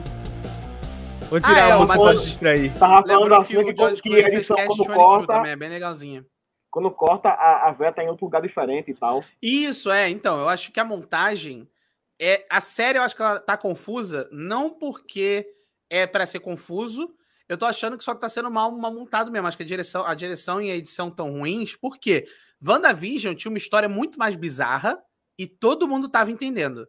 Sim. A história da WandaVision envolve um negócio de realidade, de duas camadas de realidade, de negócio de tempo também. Então, assim, a do Cavaleiro da Lua é só um cara que ele dorme e aí tem outra personalidade. É o Clube da Luta, né? Ele dorme, É. tem uma personalidade, ele É acorda. o fragmentado, mas Clube da Luta da Marvel. É o teoricamente. Quem não da assistiu o do Clube da Luta acabou de levar um puta spoiler, mas também que se você não assistiu o. Clube Mas da Luta, vai tomar no sabe. cu. Mas assim, É.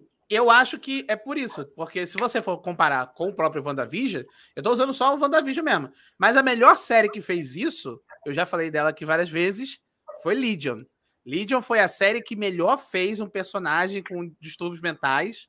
Ele era um personagem que ele também tinha a mesma coisa. Ele tem várias É personalidades. É da Hulu, é da Hulu não, né? Não, ele é da Fox, da FX. Da FX. É, Ele tá na. Ele, Netflix tá- ele deve estar no Star Plus agora, deve estar no Star Plus agora. O Legion é uma série. O, o tom do Legion é completamente diferente do tom das, das séries da Marvel. Ele é da Marvel, mas não é da Marvel do MCU. Então, assim, o Legion faz isso também. E a montagem do Legion eu acho que é genial. O jeito que ele faz a montagem. Tem uma cena, por exemplo, quando ele quer representar que ele tá é, muito alegre com uma coisa, ele, ele acabou de descobrir que ele é apaixonado por uma menina. E aí, ao invés de simplesmente mostrar ele alegre, acordando no outro dia, ele fica preso dentro de um videoclipe e ele começa a dançar, tipo, uma música indiana super alegre, não sei o quê. Então, assim, esses pequenos, essas pequenas decisões narrativas, sabe, visuais, é uma coisa que tá faltando para mim nessas séries da Marvel. Tipo assim, eles ao invés de fazer uma coisa mais interessante, o cara, tipo, ele dorme, ele acorda, sabe? Aí ele só acorda, tipo, caído no chão e tal. Eu acho que eles podiam fazer uma coisa mais bizarra, tipo Aves de Rapina, quando a Arlequina leva um soco na cara e ela começa a ter aquele número Marilyn Monroe. Eu acho que tá faltando isso nesses Tá faltando nessas loucura, séries. né? Tá, faltando, uma loucura. É um quadrinho, quadrinho é divertido, gente. Eu tô cansado de quadrinho deprimente, sem, sem emoção, sabe? Eu ouvi Claro. a Lori rindo aí atrás de tu, foi? Não, a Lori tá no quarto. Ah, eu pensei que ela tinha rido quando tu falou que o quadrinho é divertido e que tava faltando loucura. Tá faltando loucura, gente. Tá Flávio é meu vizinho, ele praticamente já escalou uma parte dos Filhos da Meia-Noite que podem vir aí no MCU, né? De qual legião você tá falando, Matheus? Legião Legion ou Legião Urbana? Porque se for Legião Urbana, Não, odeia. Não, é o Legion, com certeza. É o Legion, é o Legion, Legion. porque o nome é É Legião. Legião, é Legion. É Agora, o filho vê, do Xavier. vê só, A galera, a galera tá pontuando aqui, a galera tá bem espantada com essa história da, da- do faraó, do, do do Ramatut. Ser, ser o Kang. E aí eu só digo pra você, que eu vou até me isolar pra falar isso pra você. que é a versão do Nathaniel Richard, pô. Esse é o nível de conexão que você só encontra nas lives da Toca do Nerd. Então você vai ter que acompanhar as seis lives de Cavaleiro da Lua para conseguir ter esse nível de conexão com esse tipo de especialista, amigo. Aqui Então é é isso aí. informação. Quem aqui não é se informação. inscreveu, quem não se inscreveu, se inscreve aí embaixo. Quem não deixou o like na live, pode deixar o like na live. Não vai acabar, não. Fica tranquilo, que ainda tem um tempinho de live pra caramba ainda. Mas, ó, lembrando a vocês, se vocês estão gostando, volta sexta-feira que vem pra, con- pra conversar com a gente de novo. E também deixa a sua inscrição, deixa o seu comentário tanto no post quanto no chat. E se inscreve no canal e deixa o like na live se você ainda não fez isso, né? Vamos lá. Mas continua, Jorge, fala aí. É. É, não, como eu disse, essa versão do Kang é o Nathaniel Richard, pô, que é o filho do. do, do Ridley? Não, Isso, não, o nome daquele filho não, né? O descendente 100 an- mil anos no futuro. É, não, o filho é é isso mesmo, o filho é Frank. Isso. O Frank Filho é Frank justamente. Richards. Justamente, o Ramatut é chamado de faraó do futuro nos quadrinhos. Ele voltou no tempo, né, velho? Caraca. Tipo, ele voltou no tempo, voltou sendo faraó. Ah, só lembrar uma coisa aqui, antes de fugir da, da- antes de da- do, fugir do Legion. O Legion, antes do WandaVision concorrer no Emmy e tudo mais, o Legion concorreu em vários prêmios, incluindo o Emmy, toda vez ele, era, ele concorria em direção de arte. Pra tu ver quão visualmente maravilhosa essa Não, série era. o Watchmen, o Watchmen, eu gravei um podcast com o Gabi Secon, que passou no Apocalipse. Eu não vejo o M, que eu não sou chegado a ver séries como o pessoal vê. Eu disse, olha, não vou ver outras séries, Incrível. mas, mas quem vai arrastar quase tudo vai ser o Watchmen. Porra, Jorge, eu faço. Vai por mim, depois é também que tu cantou a pedra. Sensacional. É, uma coisa que eu não. Beto, vou. E Tarciso. Tô Uma aqui. pergunta, que eu vou, uma pergunta que eu vou fazer que eu interpretei de um jeito por causa de uma ligação dos quadrinhos, que foi até uma daquelas fotos que eu te mandei, Tarciso. É, Eu vou pegar aqui, vou pegar aqui. como o Arthur conseguiu chegar lá em Steven? Diz tu, eu realmente não entendi como é que ele Não. conseguiu chegar ao cara. Ficou meio solto na série. Ficou muito É. solto, muito solto. Talvez, é por isso que eu também suspeitei que talvez a gente fosse ver a mesma história que acabou de ver No pela segundo, né? mente, pela, pela, pela, pela ótica de alguma das outras personalidades, de preferência o Mark. Porque aí a gente ia saber quem são esses caras, porque ele já sabe, né? Ele tá ali com um objetivo. E também como é que, que aconteceram as lutas que a gente não viu, e também como o Arthur chegou no Steven. É, pronto, porque nunca, não sei, depois podem mostrar, ele pode também ter sua, sua força de inteligência, né? A turma que é da, da TI, pode ter rastreado a ligação de Laila para Mark, pode ter rastreado, ou, ou vocês perceberam que sempre que ele conversa com a mãe é meio que um monólogo, ele nunca para para ouvir, ele, Ele fala, sozinho. feito eu Eu falo, tava suspeitando disso, realmente, que não parece Ele que fala, tem resposta. e sempre no final o que é que ele diz? Beijo, jacaré. E o jacaré See É you later, forma- alligator. E o jacaré é a forma da deusa. Ah, por isso que tu me mandou aquela foto. Peraí, peraí, peraí. Cadê? Ah, Olha aí. rapaz, peraí, peraí, peraí, peraí. Olha nome- Jorge ó, matando. Olha Jorge no- matando aí. Volta, outra, volta, volta a outra, a, a foto da moça mesmo. A foto da moça. Isso aí? Pode ser também. O nome dessa, que no caso, isso é a fase do Lemire, Beto. Não sei se tá lembrado. Que tá Aham. já no manicômico A arte do. do... do. Greg Malwood. É Greg. Malwood. Muito sensacional. boa. Faltou eu dele. baixar alguma foto, foi, Jorge? Faltou eu baixar alguma É, foto? tem a, tem a versão da moça mesmo, mas no caso, o nome dessa doutora é doutora Emmett, que no trocadilho podia ser a Amit, Amut. Porque, Calma aí, é- baixei agora, baixei. Faz Vou sentido. mostrar pra vocês. porque o, o nome, como ele diz, que tem uma parte lá que ele fala em egípcio, mas para mim ele fala se ajoelhe perante a Emmet, ou Am, só que ela também é conhecida como Amut, A-M-M-U-T, e o nome dela é Emmet, é um trocadilhozinho da, da, da, da- justamente que ela seria a psicóloga do, do manicômico, de, de- onde Mark está né, nessa fase, e tem uma fase que ele começa a ver justamente, tudo ele começa a ver mitologia egípcia, e ela aparece, e é justamente, eu acho que é, quando ele fala, aquilo é uma caixa postal, que para ele seria a mãe dele, para ele, para Steven, é a mãe dele, só que não é. É só apenas a caixa postal da, da- dessa doutora, a doutora Emmett, Ah, entendi agora o que tá que acontecendo. pode ter ligação com, com o próprio Arthur. É isso que eu, que eu tava falando, meu irmão. Aí eu lembrei, eu falei assim, meu irmão, ano tinha que eu. Peraí, eu lembrei, eu acho que ela parece com um jacaré nos quadrinhos. Fazia um tempo que eu não li, eu fui lá, eu tinha aqui os scans, que eu não ia bater foto do celular no, no meu quadrinho, que eu nem abri plástico nem nada, não. Eu não vou aqui no scan, dei o print e mandei. E justamente a, a, a personificação dessa deusa é justamente com a cabeça de jacaré. Deixa eu ver se eu entendi aqui. Tu tá dizendo que a mãe que ele tanto conversa, na Não é realidade, não é uma velhinha adorável. É essa pessoa aqui, Isso. não é isso? A doutora Que na, rea- que na realidade é uma avatar da deusa Amit, é isso? nessa fase do Lemire, ela aparece como se no, no- na mente Mark Spector. Ela aparece como, como um avatar. E como a deusa, como você mostra ali, é aquela fase da mulher com croco, com jacaré, é justamente a da deusa mesmo. A, a deusa Amut, Amut é dessa, é a, a personificação do jacaré. Rapaz, se for realmente isso, se não for só uma referência, que a Marvel tem dessas, né? É, Ela solta falas que parecem referência pra quem conhece os quadrinhos, e aí quando a gente vai ver, não é bem assim. Já Não, é teve bem vários assim, é. exemplos. Mas e se for o. Mephisto? Se for o Mephisto, né? O diabo está Não, nos pô. detalhes. papai do chão. Papai faz tempo que a gente quer papai do chão na Marvel, mas só aparece quando o motoqueiro fantasma aparecer, pô. Não adianta não. Exatamente, mas aí, ó, tá vendo? É o, tipo, vacinada. Gostei da referência. é o tipo de bait, pô. É o tipo de bait aí que a Marvel faz. Porque, olha, fo- foi no segundo episódio de WandaVision que, na primeira semana, inclusive, que estreou dois de uma vez, eu me lembro, já se falava em porra de Mephisto só por causa daquela fase, daquela, daquela frase do diabo está nos detalhes. Essa conexão Uhum. que Jorge fez não é nem tão óbvia, ela é complicadinha de fazer na história do Alligator, e eu tenho certeza absoluta que até o final da série vai ter gente falando que é isso que Jorge falou, mas que pode não ser, tá ligado? É, Mas eu o- acho que tem mais chance de ser isso do que o, o Mephisto. Acho que isso. Não, Mephisto Isso não eu é, acho não, que- pô. Eu, não, eu tô falando, tipo assim, isso que ele tá falando tem mais chance de É ser do que aquelas teorias acontecer. de Mephisto. Porque. Não, Não, esse negócio do Alligator é, é, obviamente, é um negócio que eles sempre falam lá, né? See you later, Alligator. Só que eles estão mostrando isso várias vezes. Eu acho que pode ser isso aí mesmo que o Jorge tá falando. Eles estão mostrando pra já colocar na sua cabeça que eles vão trazer essa figura dela, entendeu? É, Eu tô achando É, que eles pode ser ainda isso aí mesmo. traduziram, eles ainda traduziram para até jacaré na dublagem. Até então jacaré. eles não eles não E na legenda ficou. a- como é que é? um beijo e um cheiro, um negócio assim. Beijo né? e queijo, um negócio assim, É, velho. um beijo e um queijo, não teve nada Não, se ver. tiver realmente relação com jacaré, a legenda cagou. É, a legenda estragou essa parte. É, eu esqueci o negócio que eu ia falar, mas enfim. Por isso que eu prefiro a dublagem.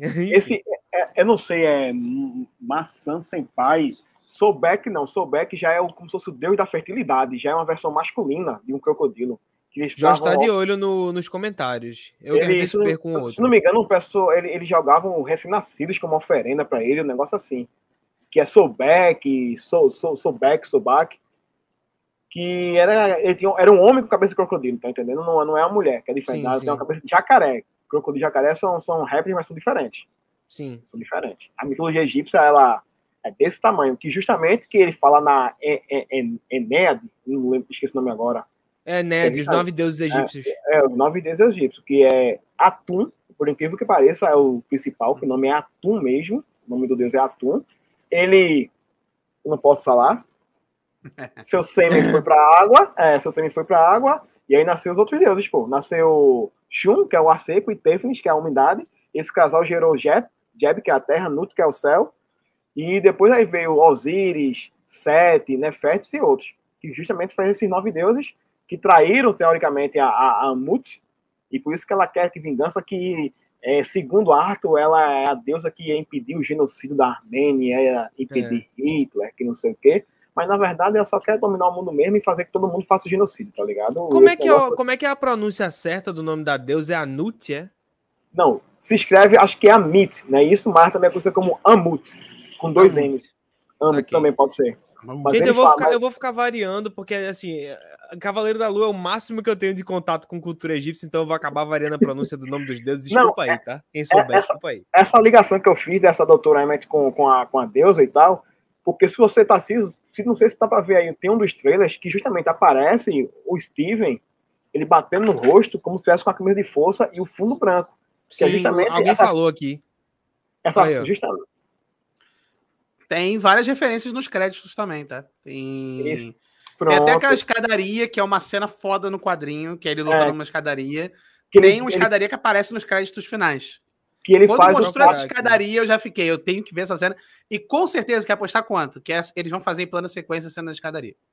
Ah, É, pra que fazer vai- igualzinho o Demolidor, né? Dizem que Vai ter uma cena dessa. Dizem que tem uma cena dessa, ele espancando os mercenários e tal. E nessa fase da escadaria aí, Beto, não é que ele faz um pacto com, com Anubis, que Anubis quer que traga a esposa dele de volta, só que ele só deixa passar se alguém entregar a alma. É justamente o Crowley, que o Vini falou, é que diz, ah, já vivi demais, já fiz muita besteira, então eu dou minha alma. Aí Mark na aventura vai lá, consegue salvar a, a esposa de, do, do Anubis de Sete, volta e ele pega a, a alma de volta do, do Crowley. Sensacional essa fase, pô. vale muito a pena ler. É justamente, vou indicar pra vocês, se vocês quiserem ler Cavaleiro da Lua, não precisa ler o início lá com o É, o bom lobisomem. do Cavaleiro da Lua é esse, você não precisa voltar tanto. Pega os É. atuais mesmo, que já são É. bons. da fase de Bendis e diante, você pode ler que você vai entender o porquê ele, ele é louco. Ele é tão louco, Tarcísio, tão louco, que ele não consegue ter ataque psíquico, pô, ataque mental. Nem pra você já ver a porquê da, da loucura dele. E nem o treinador consegue imitar os movimentos dele. Daí você tira. A loucura, a loucura dele é deste nível. Ele é imprevisível. Ele, ele, porque tem uma, a fase do Wolverine e tal, ele emula o, o estilo de combate deles. Então, assim, não tem como você copiar o cara que copia os outros. Então, Ele é o Kakashi da Marvel. Ele é ao mesmo tempo o Batman e o Kakashi. Porra, bicho, vem Só falar que Naruto, melhor. velho. Só que. me- Ah, Não, pô, é Naruto, porque pô. todo mundo. É porque, veja, Kakashi, aliás, Kakashi Sensei é o ninja que copia memes. Entendeu? Então eu não posso deixar de. Assim, eu cresci com Naruto, gente. Independente de gostar ou não, cresci com Naruto. Mas ele copia o estilo de combate da galera? É isso? né? nessa, nessa ele imita. é. Ele não cria garra como o Wolverine, mas Ele ele, é, ele às vezes ele coloca uns negocinhos, sabe? Mas ele, ele luta igual, sabe? Tipo, Capitão América, ele pega às vezes os negócios do lixo e tal, mete a porrada nos caras. Aí cada um é tipo uma personalidade. Tipo, o Capitão América é pra ser a senso de justiça dele, o Uhum. Wolverine é quando ele tá putaço, e o Homem-Aranha é quando ele quer mais raciocinar. Então, assim, tem até uma cena que ele tem umas cenas que ele tá conversando com eles na mesa, e é como se tivesse uma reunião de uma empresa, sabe? É muito legal. Tu leu a mesma coisa que eu li, né, Jorge? Uma reunião. É tão louco que deve ser Los dos Hermanos. Vai deixar, Ingrid? Vai, vice Flávio. Vou Flávio fazer que nem o Casimiro. Meteu essa, cara? Meteu essa, cara. É isso mesmo. Mas, assim, eu, eu gostei assim, do episódio. Assim, eu não, não tenho um senso crítico de bet sobre cine, cinema, assim, direção, porque eu Ah, isso nunca- não estudei aprofundadamente isso aí. Mas, assim, erro de corte, isso eu percebi. Isso, isso eu percebi. Mas, assim, achei a direção normal, achei a fotografia ok, gostei. Gostei muito da trilha sonora. É... Ambientação escura, porque teoricamente dizem que essa é a série mais sombria da Marvel, ou o personagem mais sombrio da Marvel, por isso que eu tô entendendo um negócio mais escuro, que você presta atenção. A maioria das cenas, das cenas são escuras mesmo. A- As caras são as que ele tá indo pro trabalho ou no trabalho, e às vezes ele tá numa sala escura, ou naquela parte lá, quando, quando o Arthur chega, que cria lá a, a criatura que ela vem atrás dele. E essa cena aí que é pra ter que mostrar ele interagindo com, com, com o Mark, né, o Steven. Que ficou sensacional. Esse cabelinho dele, o piteado, até o piteado do Steven é diferente, pô, do Mark, velho. Você até o né, pi- velho? piteadozinho é diferente. E te- teve um cara que postou no Twitter, eu fui no Instagram um dia desse, que quando ele chega lá na, na, naquela. Na cena lá que ele acorda com a boca com sangue, aquele, aquela, aquela casa parece uma casa do Doutor Destino, porra. E pior que parece pra caralho mesmo, porra. Parece. casa? É feito o castelo ali, o castelo do Doutor Destino. Uhum. Pô, espera aí, então tu tá. Então você está aqui supondo. Tô jogando na mesa, tá? Pode ser que Falou que parece, falando rapaz. Já tá, Parece. já tá teorizando. Tô teorizando. Ele, ele foi para Lativéria lá, pô. Aquilo ali era Lativéria? Caraca. não, mano. não. Acho que fala o nome do lugar A ali. rua não parece a Lativéria depois. É. A Lativéria tem Que tipo é umas aquele? Alguém- tendas, alguém umas conseguiu feiras. descobrir? Assim, Alguém acho que descobrir que lugar é aqui aquele? deve ter sido gravado na Hungria. Deve ter sido gravado na Hungria, que passou muito Tem a tempo cara de na. Bavária, assim, sabe?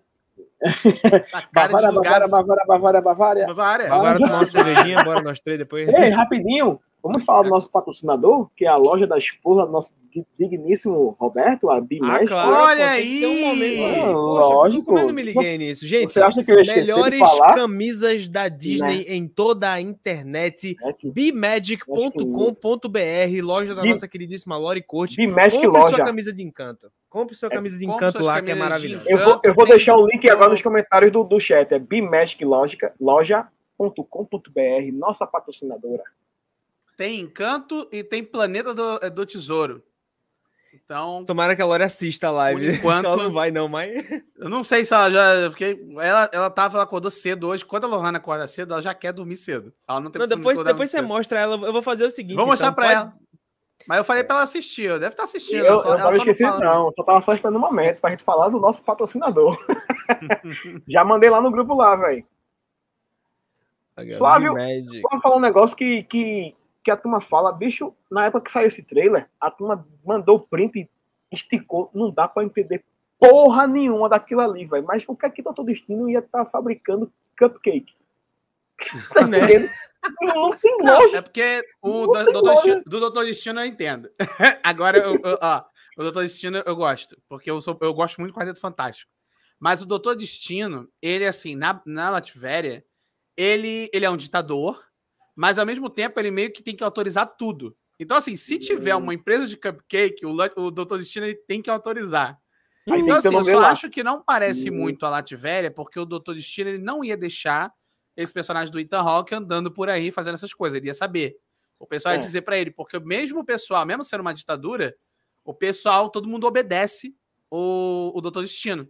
Entendeu? Olha aí que Galera, loja bonita. bmagicloja.com.br. Mas olha, compre se suas tiver um filme do camisas. quarteto, tem que ter Doutor Destino. Tem que ter, tem que ter. No último filme, no terceiro. Galera, deixa eu mostrar algumas estampas aqui pra vocês, aproveitando que a gente tá falando da Bimed, que é nosso patrocinador. Olha aí, ó. Olha só, olha só, tem a camisa aqui, ó, Só camisa casita. bonita.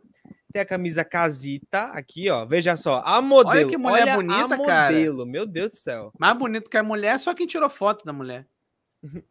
Olha aqui, ó, os modelos. A, a- Olha Lori- aí, a Como é mulher o nome do irmão irmão da da mulher. Tiago, é? É, Matheus. Matheus. Toda vez eu esqueço o nome dele. Matheus e Lori Cortes como modelos. Tem também o que aqui? Tem a camisa dos Oruguitas, né? A Oruguitas. Oruguitas. É. Dos Que, que, inclusive, musicaça, né? A performance no ganhou, Oscar acho. foi que- linda Não, demais. ganhou não. Perdeu pra Missão Impossível. Missão Não, Impossível pra 007. 007, que eu acho que foi super merecido, tá? Desculpa aí, mas a Billie Eilish é Não, eu foda. também acho melhor mesmo. Mas eu achei que a Disney ia conseguir até essa, mas. Olha só, a- eu fiquei apaixonado nessa estampa de trás dessa Essa camisa, de trás é velho. maneira. Todos Puta os que desenhos da Lohana, hein? Ela não pode Uhum. usar igual, porque a Disney pode processar, então ela teve Claro. que fazer os desenhos. Inspirados, sabe? Essa é a melhor camisa. Essa aí É a já é a que camisa, mais já pô. saiu até agora. Essa nossa camisa é só para os fortes. Essa aqui só Essa reconhece a camisa eu achei- fortes. Eu achei muito boa. Planeta Ana Bassan comprou essa camisa foi Beto. Ela Ana? comprou algumas, não foi? Oi? Quem? A Ana? A Ana comprou, acho. Acho que a Ana comprou essa. E eu acho que todo mundo que comprou, quando se comprou mais de uma, essa tava no meio. Ou comprou essa, ou mais de uma e essa tava no meio. Essa é que o pessoal gostou Enfim, mais. Planeta do Gente, bbemagicloja.com.br. Acessem, comprem suas camisetas e ajudem uma Deem dire- dinheiro pra minha mulher. Sim, claro. Gente, a gente só quer ver os amigos crescer. Aqui não tem competição, aqui não tem inveja, aqui não tem pouco caso. A Lori é uma, é uma excelente profissional. Eu só quero ver ela crescendo mais e mais, não é concorrência, não, não tô competindo com ninguém, pelo amor de Deus. Lori, te amo, amiga. Sucesso aí pra você. Eu gosto Ela- dela, não amo, não. Galera, vocês têm mais alguma coisa pra falar do Cavaleiro da Lua, do, do episódio, da, da, da- do personagem nos quadrinhos? Ou... Ele, ele, ele usa Vênus porque ele espancou o monstro lá e não tem uma gota de sangue na roupa dele, velho. Verdade. é, isso é uma coisa, isso é uma coisa isso, que. É Marvel, é Marvel. Não, É. pra- olha, assim, não é A porque pior eu sou... que tem sangue na série, viu? Tem, tem manchas de É, sangue ali. sangue naquela cena. Ei, o bom foi isso aí. Eu aqui vendo na hora de pausa, é engraçado. Quando era o, o, o bobão, tu tava virado no satanás. Agora que vê o satanás, agora tu tá aí querendo fugir do pau, né? Apanhe. Receba! receba! Receba! muito boa essa Eu- cena, muito boa. Não, é, Deu aquela impressão que o episódio acabou no ápice, tá ligado? É, pois é, eu achei que havia mais que justamente havia a cena que ele tá com a cabeça assim no ônibus e de repente ele se vira e encontra a Layla, que aparece isso no trailer, que isso não é spoiler, tá no trailer. Mas aí acabou, eu, porra. Jorge, Velho- eu poderia vestir teu cavaleiro. é, tu poderia Eu vestir teu, teu cosplay de Cavaleiro da Lua na live do último episódio. Ó, já tá prometido aí, hein? Uma boa. Pode ser, pode ser, porque é quente pra caralho, né? Aquele, É esse que não precisa, não precisa uh, usar a live inteira. Você, É, você usa no mas- comecinho, depois você tira.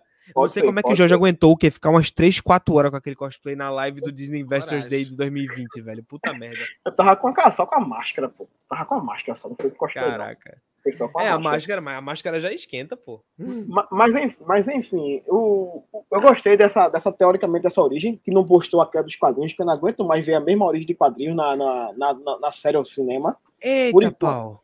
Por enquanto, cadê? Ó, CM Princess, estava vendo Demolidor por sua causa quando eu cheguei na metade, o Netflix tira. Putz, velho.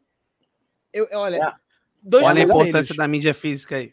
Ó, é a importância da mídia física, realmente. Ou você realmente espera o Star ou o Disney Plus colocarem, porque um dos dois no Brasil vai ter que colocar. Não, já tá, não? Ficar na Disney. Tá não, só, só fora do Brasil. Só fora Se do Brasil, entrar na então. Disney, vai ser mais censurada do que qualquer coisa da Eu tava Já- pensando nisso, né? Porque até as séries da própria Disney Falcão? Plus estão sendo censuradas. O Imagina Falcão vai ter, uma- vai, ter, vai ter uns recortes e tal. Mal Demolidor tem muito mais violência e assim.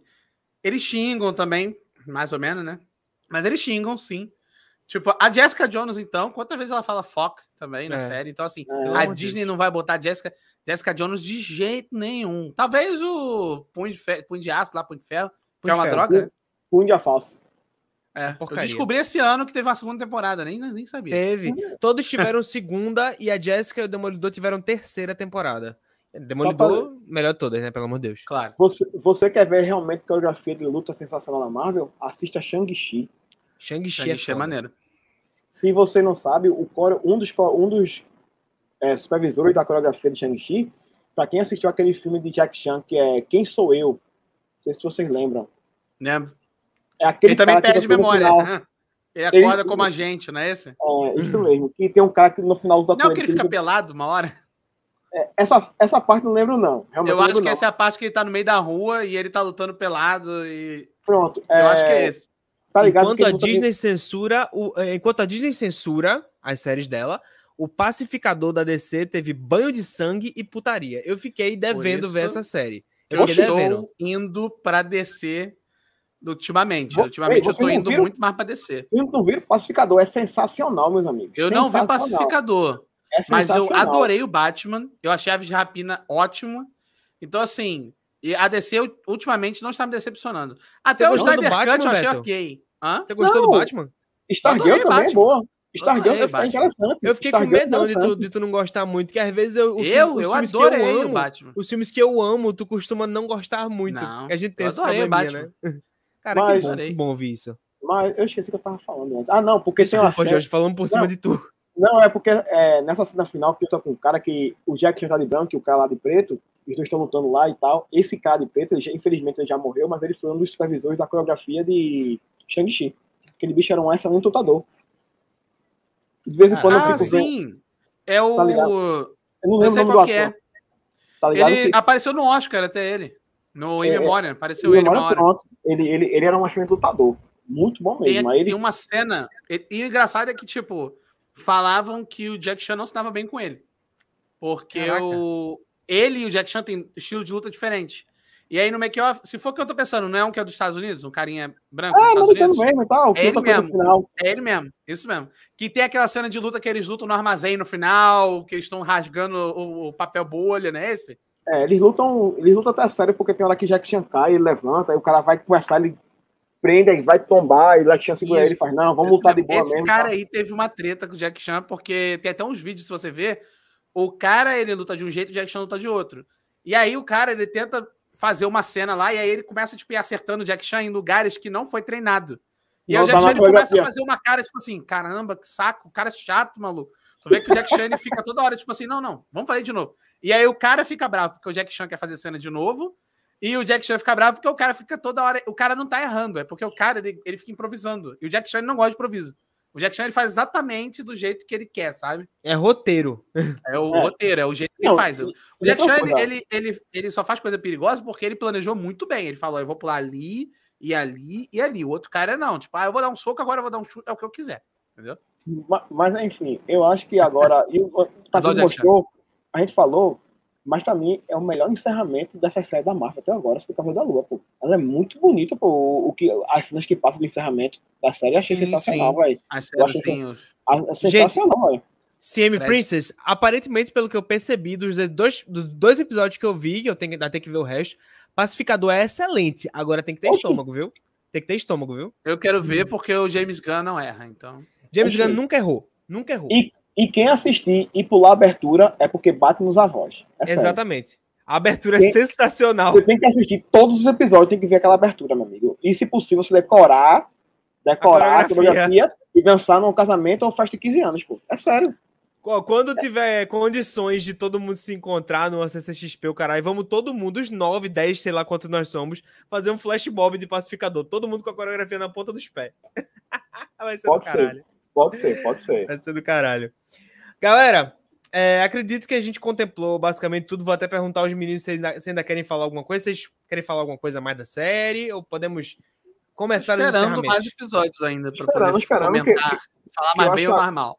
Eu acho que agora, é como eu digo, a merda vai virar bom. Ele já, ele já agora, o, o, o Mark já tá assumindo ele, então vai começar a rolar tiro, porrada e bomba, só que sem sangue vai, acho que vai rolar um flashbackzinho mostrando como o Mark, como, como o Mark Spector conseguiu virar o Cabelo da Lua e tal. A Layla, com certeza, é um interesse amoroso dele, que no caso foi o diretor que quis, que é meio com a inclusão do personagem realmente egípcio no MCU.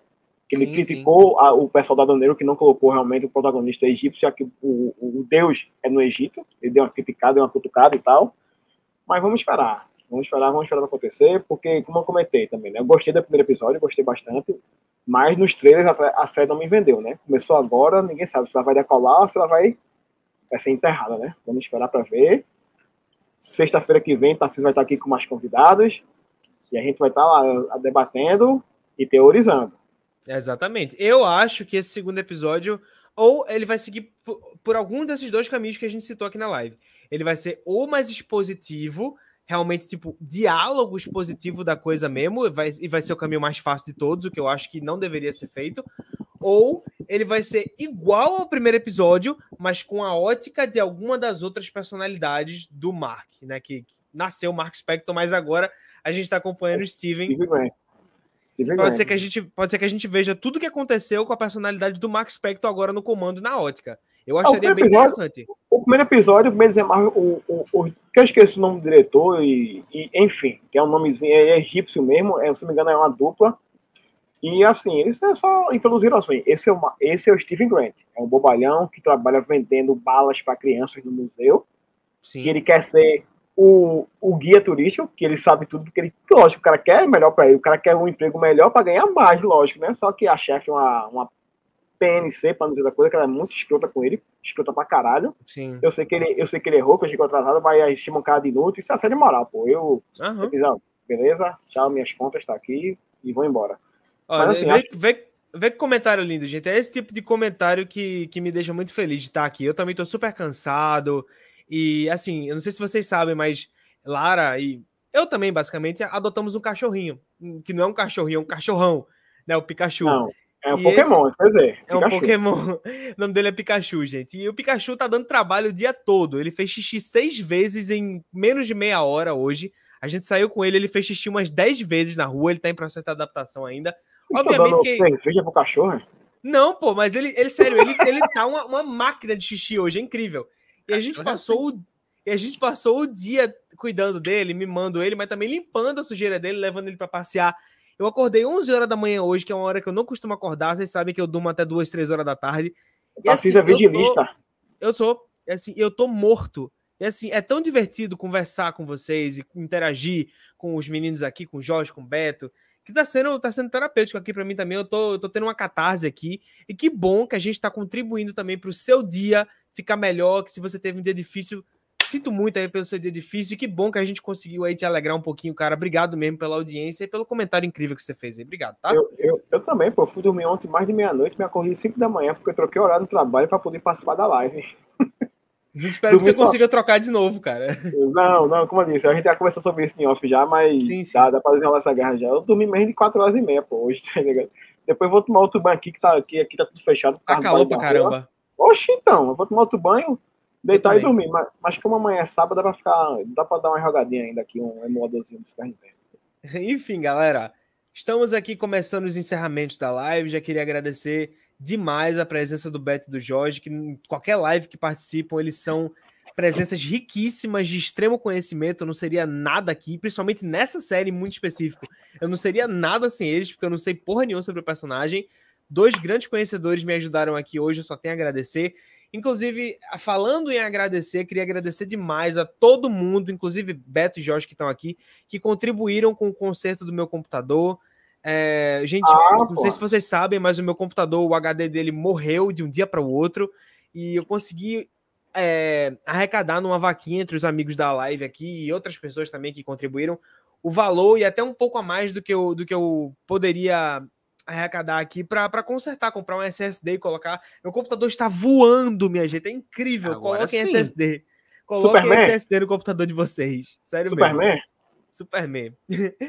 é, gente, muito, muito obrigado por vocês terem contribuído. Se não fossem vocês, a gente ia ficar parado um tempão até eu conseguir esse dinheiro. Então, muito obrigado vocês dois e a todo mundo que contribuiu.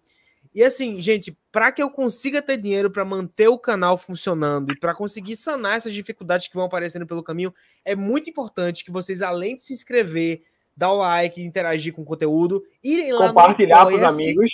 É, muito importante compartilhar. E vão lá no apoia-se, apoia-se.com barra a toca do nerd e se tornem um apoiador do canal. Com cinco reais no máximo ou, ou no mínimo a seu critério aí, você pode ajudar o canal muito, muito. Você não tem nem noção. Cinco reais que você deposita lá no apoia já me ajuda muito. E é isso, gente. Eu só tenho a agradecer. Essa é a primeira live das seis que estão por vir. Então não deixem de participar toda sexta-feira, às oito da noite. Muito obrigado por mais essa live. Vou deixar os meus queridos amigos se despedirem, começando por ele, o lindo, o maravilhoso Jorge Fossati. Boa noite para quem entrou, para quem está ainda, para quem vai ver essa live que não ficar gravada. Eu agradeço a todo mundo pela interação, pelas perguntas, que, que a gente está aqui para isso, né? para ensinar e também aprender, né? Que vocês também falam e também percebem as coisas que vocês estão falando, que vocês também interagem e acrescentam no conteúdo aqui. Mas hoje eu vou ser, eu vou ser breve, não vou. Sempre gosto de dar uma, uma umas botadas na, na galera que apertou 17, mas hoje eu só quero dizer para vocês acreditarem nos seus sonhos, que eu falei eu receba, e lembrei desse garoto, que acho que o nome dele é Irã, um menino que só ficava postando um vídeo no TikTok, é, batendo falta e chutando de longa distância, a bola sonhando no ângulo, e hoje em dia o cara vai jogar no Vasco. Então, se ele acreditou no sonho dele e conseguiu, por que você não pode? É só você ter fé em você mesmo e, e, e, e no caso, também é, em busca, tentar conquistar, não esperar cair no seu colo também. Você tem que batalhar para conseguir seus objetivos. Eu, eu vou até né, colocar ele como exemplo, que é um com, que é um sonho que todo mundo que da minha geração teve quando era criança, querer jogar jogador de futebol para sustentar a família. E eu espero que um dia ele estoure realmente no Vasco ou até em outro time qualquer, sustente a família pro resto da vida. Porque futebol é uma coisa lista, né? É melhor que tá vendendo droga por aí ou fazendo coisas erradas, né? Um abraço, Tarciso. Até a próxima. Semana que vem, se eu entrar para passar na live, é só a partir das nove, porque eu largo nove horas. Mas qualquer coisa é só mandar um áudio perguntando qualquer dúvida sobre o personagem que eu mando e você posta aí na live, viu? Um abraço. Fiquem na paz vocês aí que estão no, no chat e brigadão aí para quem é meu amigo e para quem não é também meu amigo. Valeu, Jorge, sempre com um recado importante aí pra gente. E para encerrar as nossas despedidas, o maior especialista em sci-fi no YouTube. Verdade. Meu queridíssimo. Não, não, o terceiro. O terceiro maior. não o primeiro. Não o segundo. Não. Não. Mas sim. O terceiro. O terceiro, com certeza. Eu posso ser o terceiro melhor, mas o nome do meu canal é Primeiro Contato Sci-Fi. Então, quem gosta de ficção científica, segue o meu canal. Você assistiu Matrix Resurrections? Não sabe se é bom ou ruim? A resposta é bom? Então, veja o meu canal. Se você está interessado em todas as novas séries de ficção científica que estão saindo, então visita o canal, porque eu já fiz uma live já falando de todos os grandes lançamentos, todos os filmes bons que vão sair esse ano de ficção científica. E é isso. Segue o canal, segue o, segue o site também, que o site tá bem bonito. E... Tá lindo, eu vi, eu vi, tá lindo. E é isso. Gente, muito obrigado, Jorge e Beto, por terem participado. Muito obrigado a vocês que deram um show nos comentários hoje. Hoje foi uma das lives mais comentadas em toda a história da nossa cobertura de séries. Chuchu, Amém. beleza demais. Tô cansado pra caramba. Vou tomar meu banho. Vou arrumar o que comer aqui. Vou assistir alguma coisa que hoje o dia foi tenso. Então eu mereço, eu mereço o meu merecido descanso. E mais uma vez, muito obrigado pela sua audiência. Muito obrigado a você que ficou aqui até agora. Foi muita gente assistindo live hoje. Eu me despeço. Até semana que vem, sexta-feira, 8 horas da noite. Não falta, hein? Até Rapidinho. semana que vem, galera. Rapidinho. Beto, Beto, como hum. é o nome do canal do Rick? Rick, Rick não primeiro. Não, segundo. Mas Rick the Third. Rick the Se inscreva no canal do Rick the Third, Jornada Animada, no Mundo Camundongo, no canal da Lori Cortez. Escutem o podcast Papo no Castelo. Papo no Castelo, também aqui, ó, o canal do Tarciso. Sigam também as redes sociais todo mundo. Também o canal Retrofuturismo, que de Vinícius também. Porque quem não fizer isso vai ficar, sete, vai ficar sete, sete anos ó, sem, ó, Sete anos. Você aguenta? Eu não aguentei nem oito meses nessa pandemia. Pedi arrego. Você não aguenta sete anos, então se inscreve a lá em praga do, mundo, viu? A praga do Focinha é essa, viu? e claro, lembrando que a live fica salva para você assistir. Se você tá pegando de agora, você pode voltar e assistir de novo, agora que vai acabar. E também, você sabe que a live da Toca do Nerd fica em forma de podcast no Deezer, no Spotify ou no seu aplicativo de música favorito para você ouvir em forma de podcast indo trabalhar. Mais econômico, não gasta tanto seus dados. Valeu, galera, por mais essa sexta-feira. Vocês são incríveis. Beijo no coração de todo mundo e até semana que vem. Falou, tchau! Tchau. Bye, bye, bye, bye, bye, bye.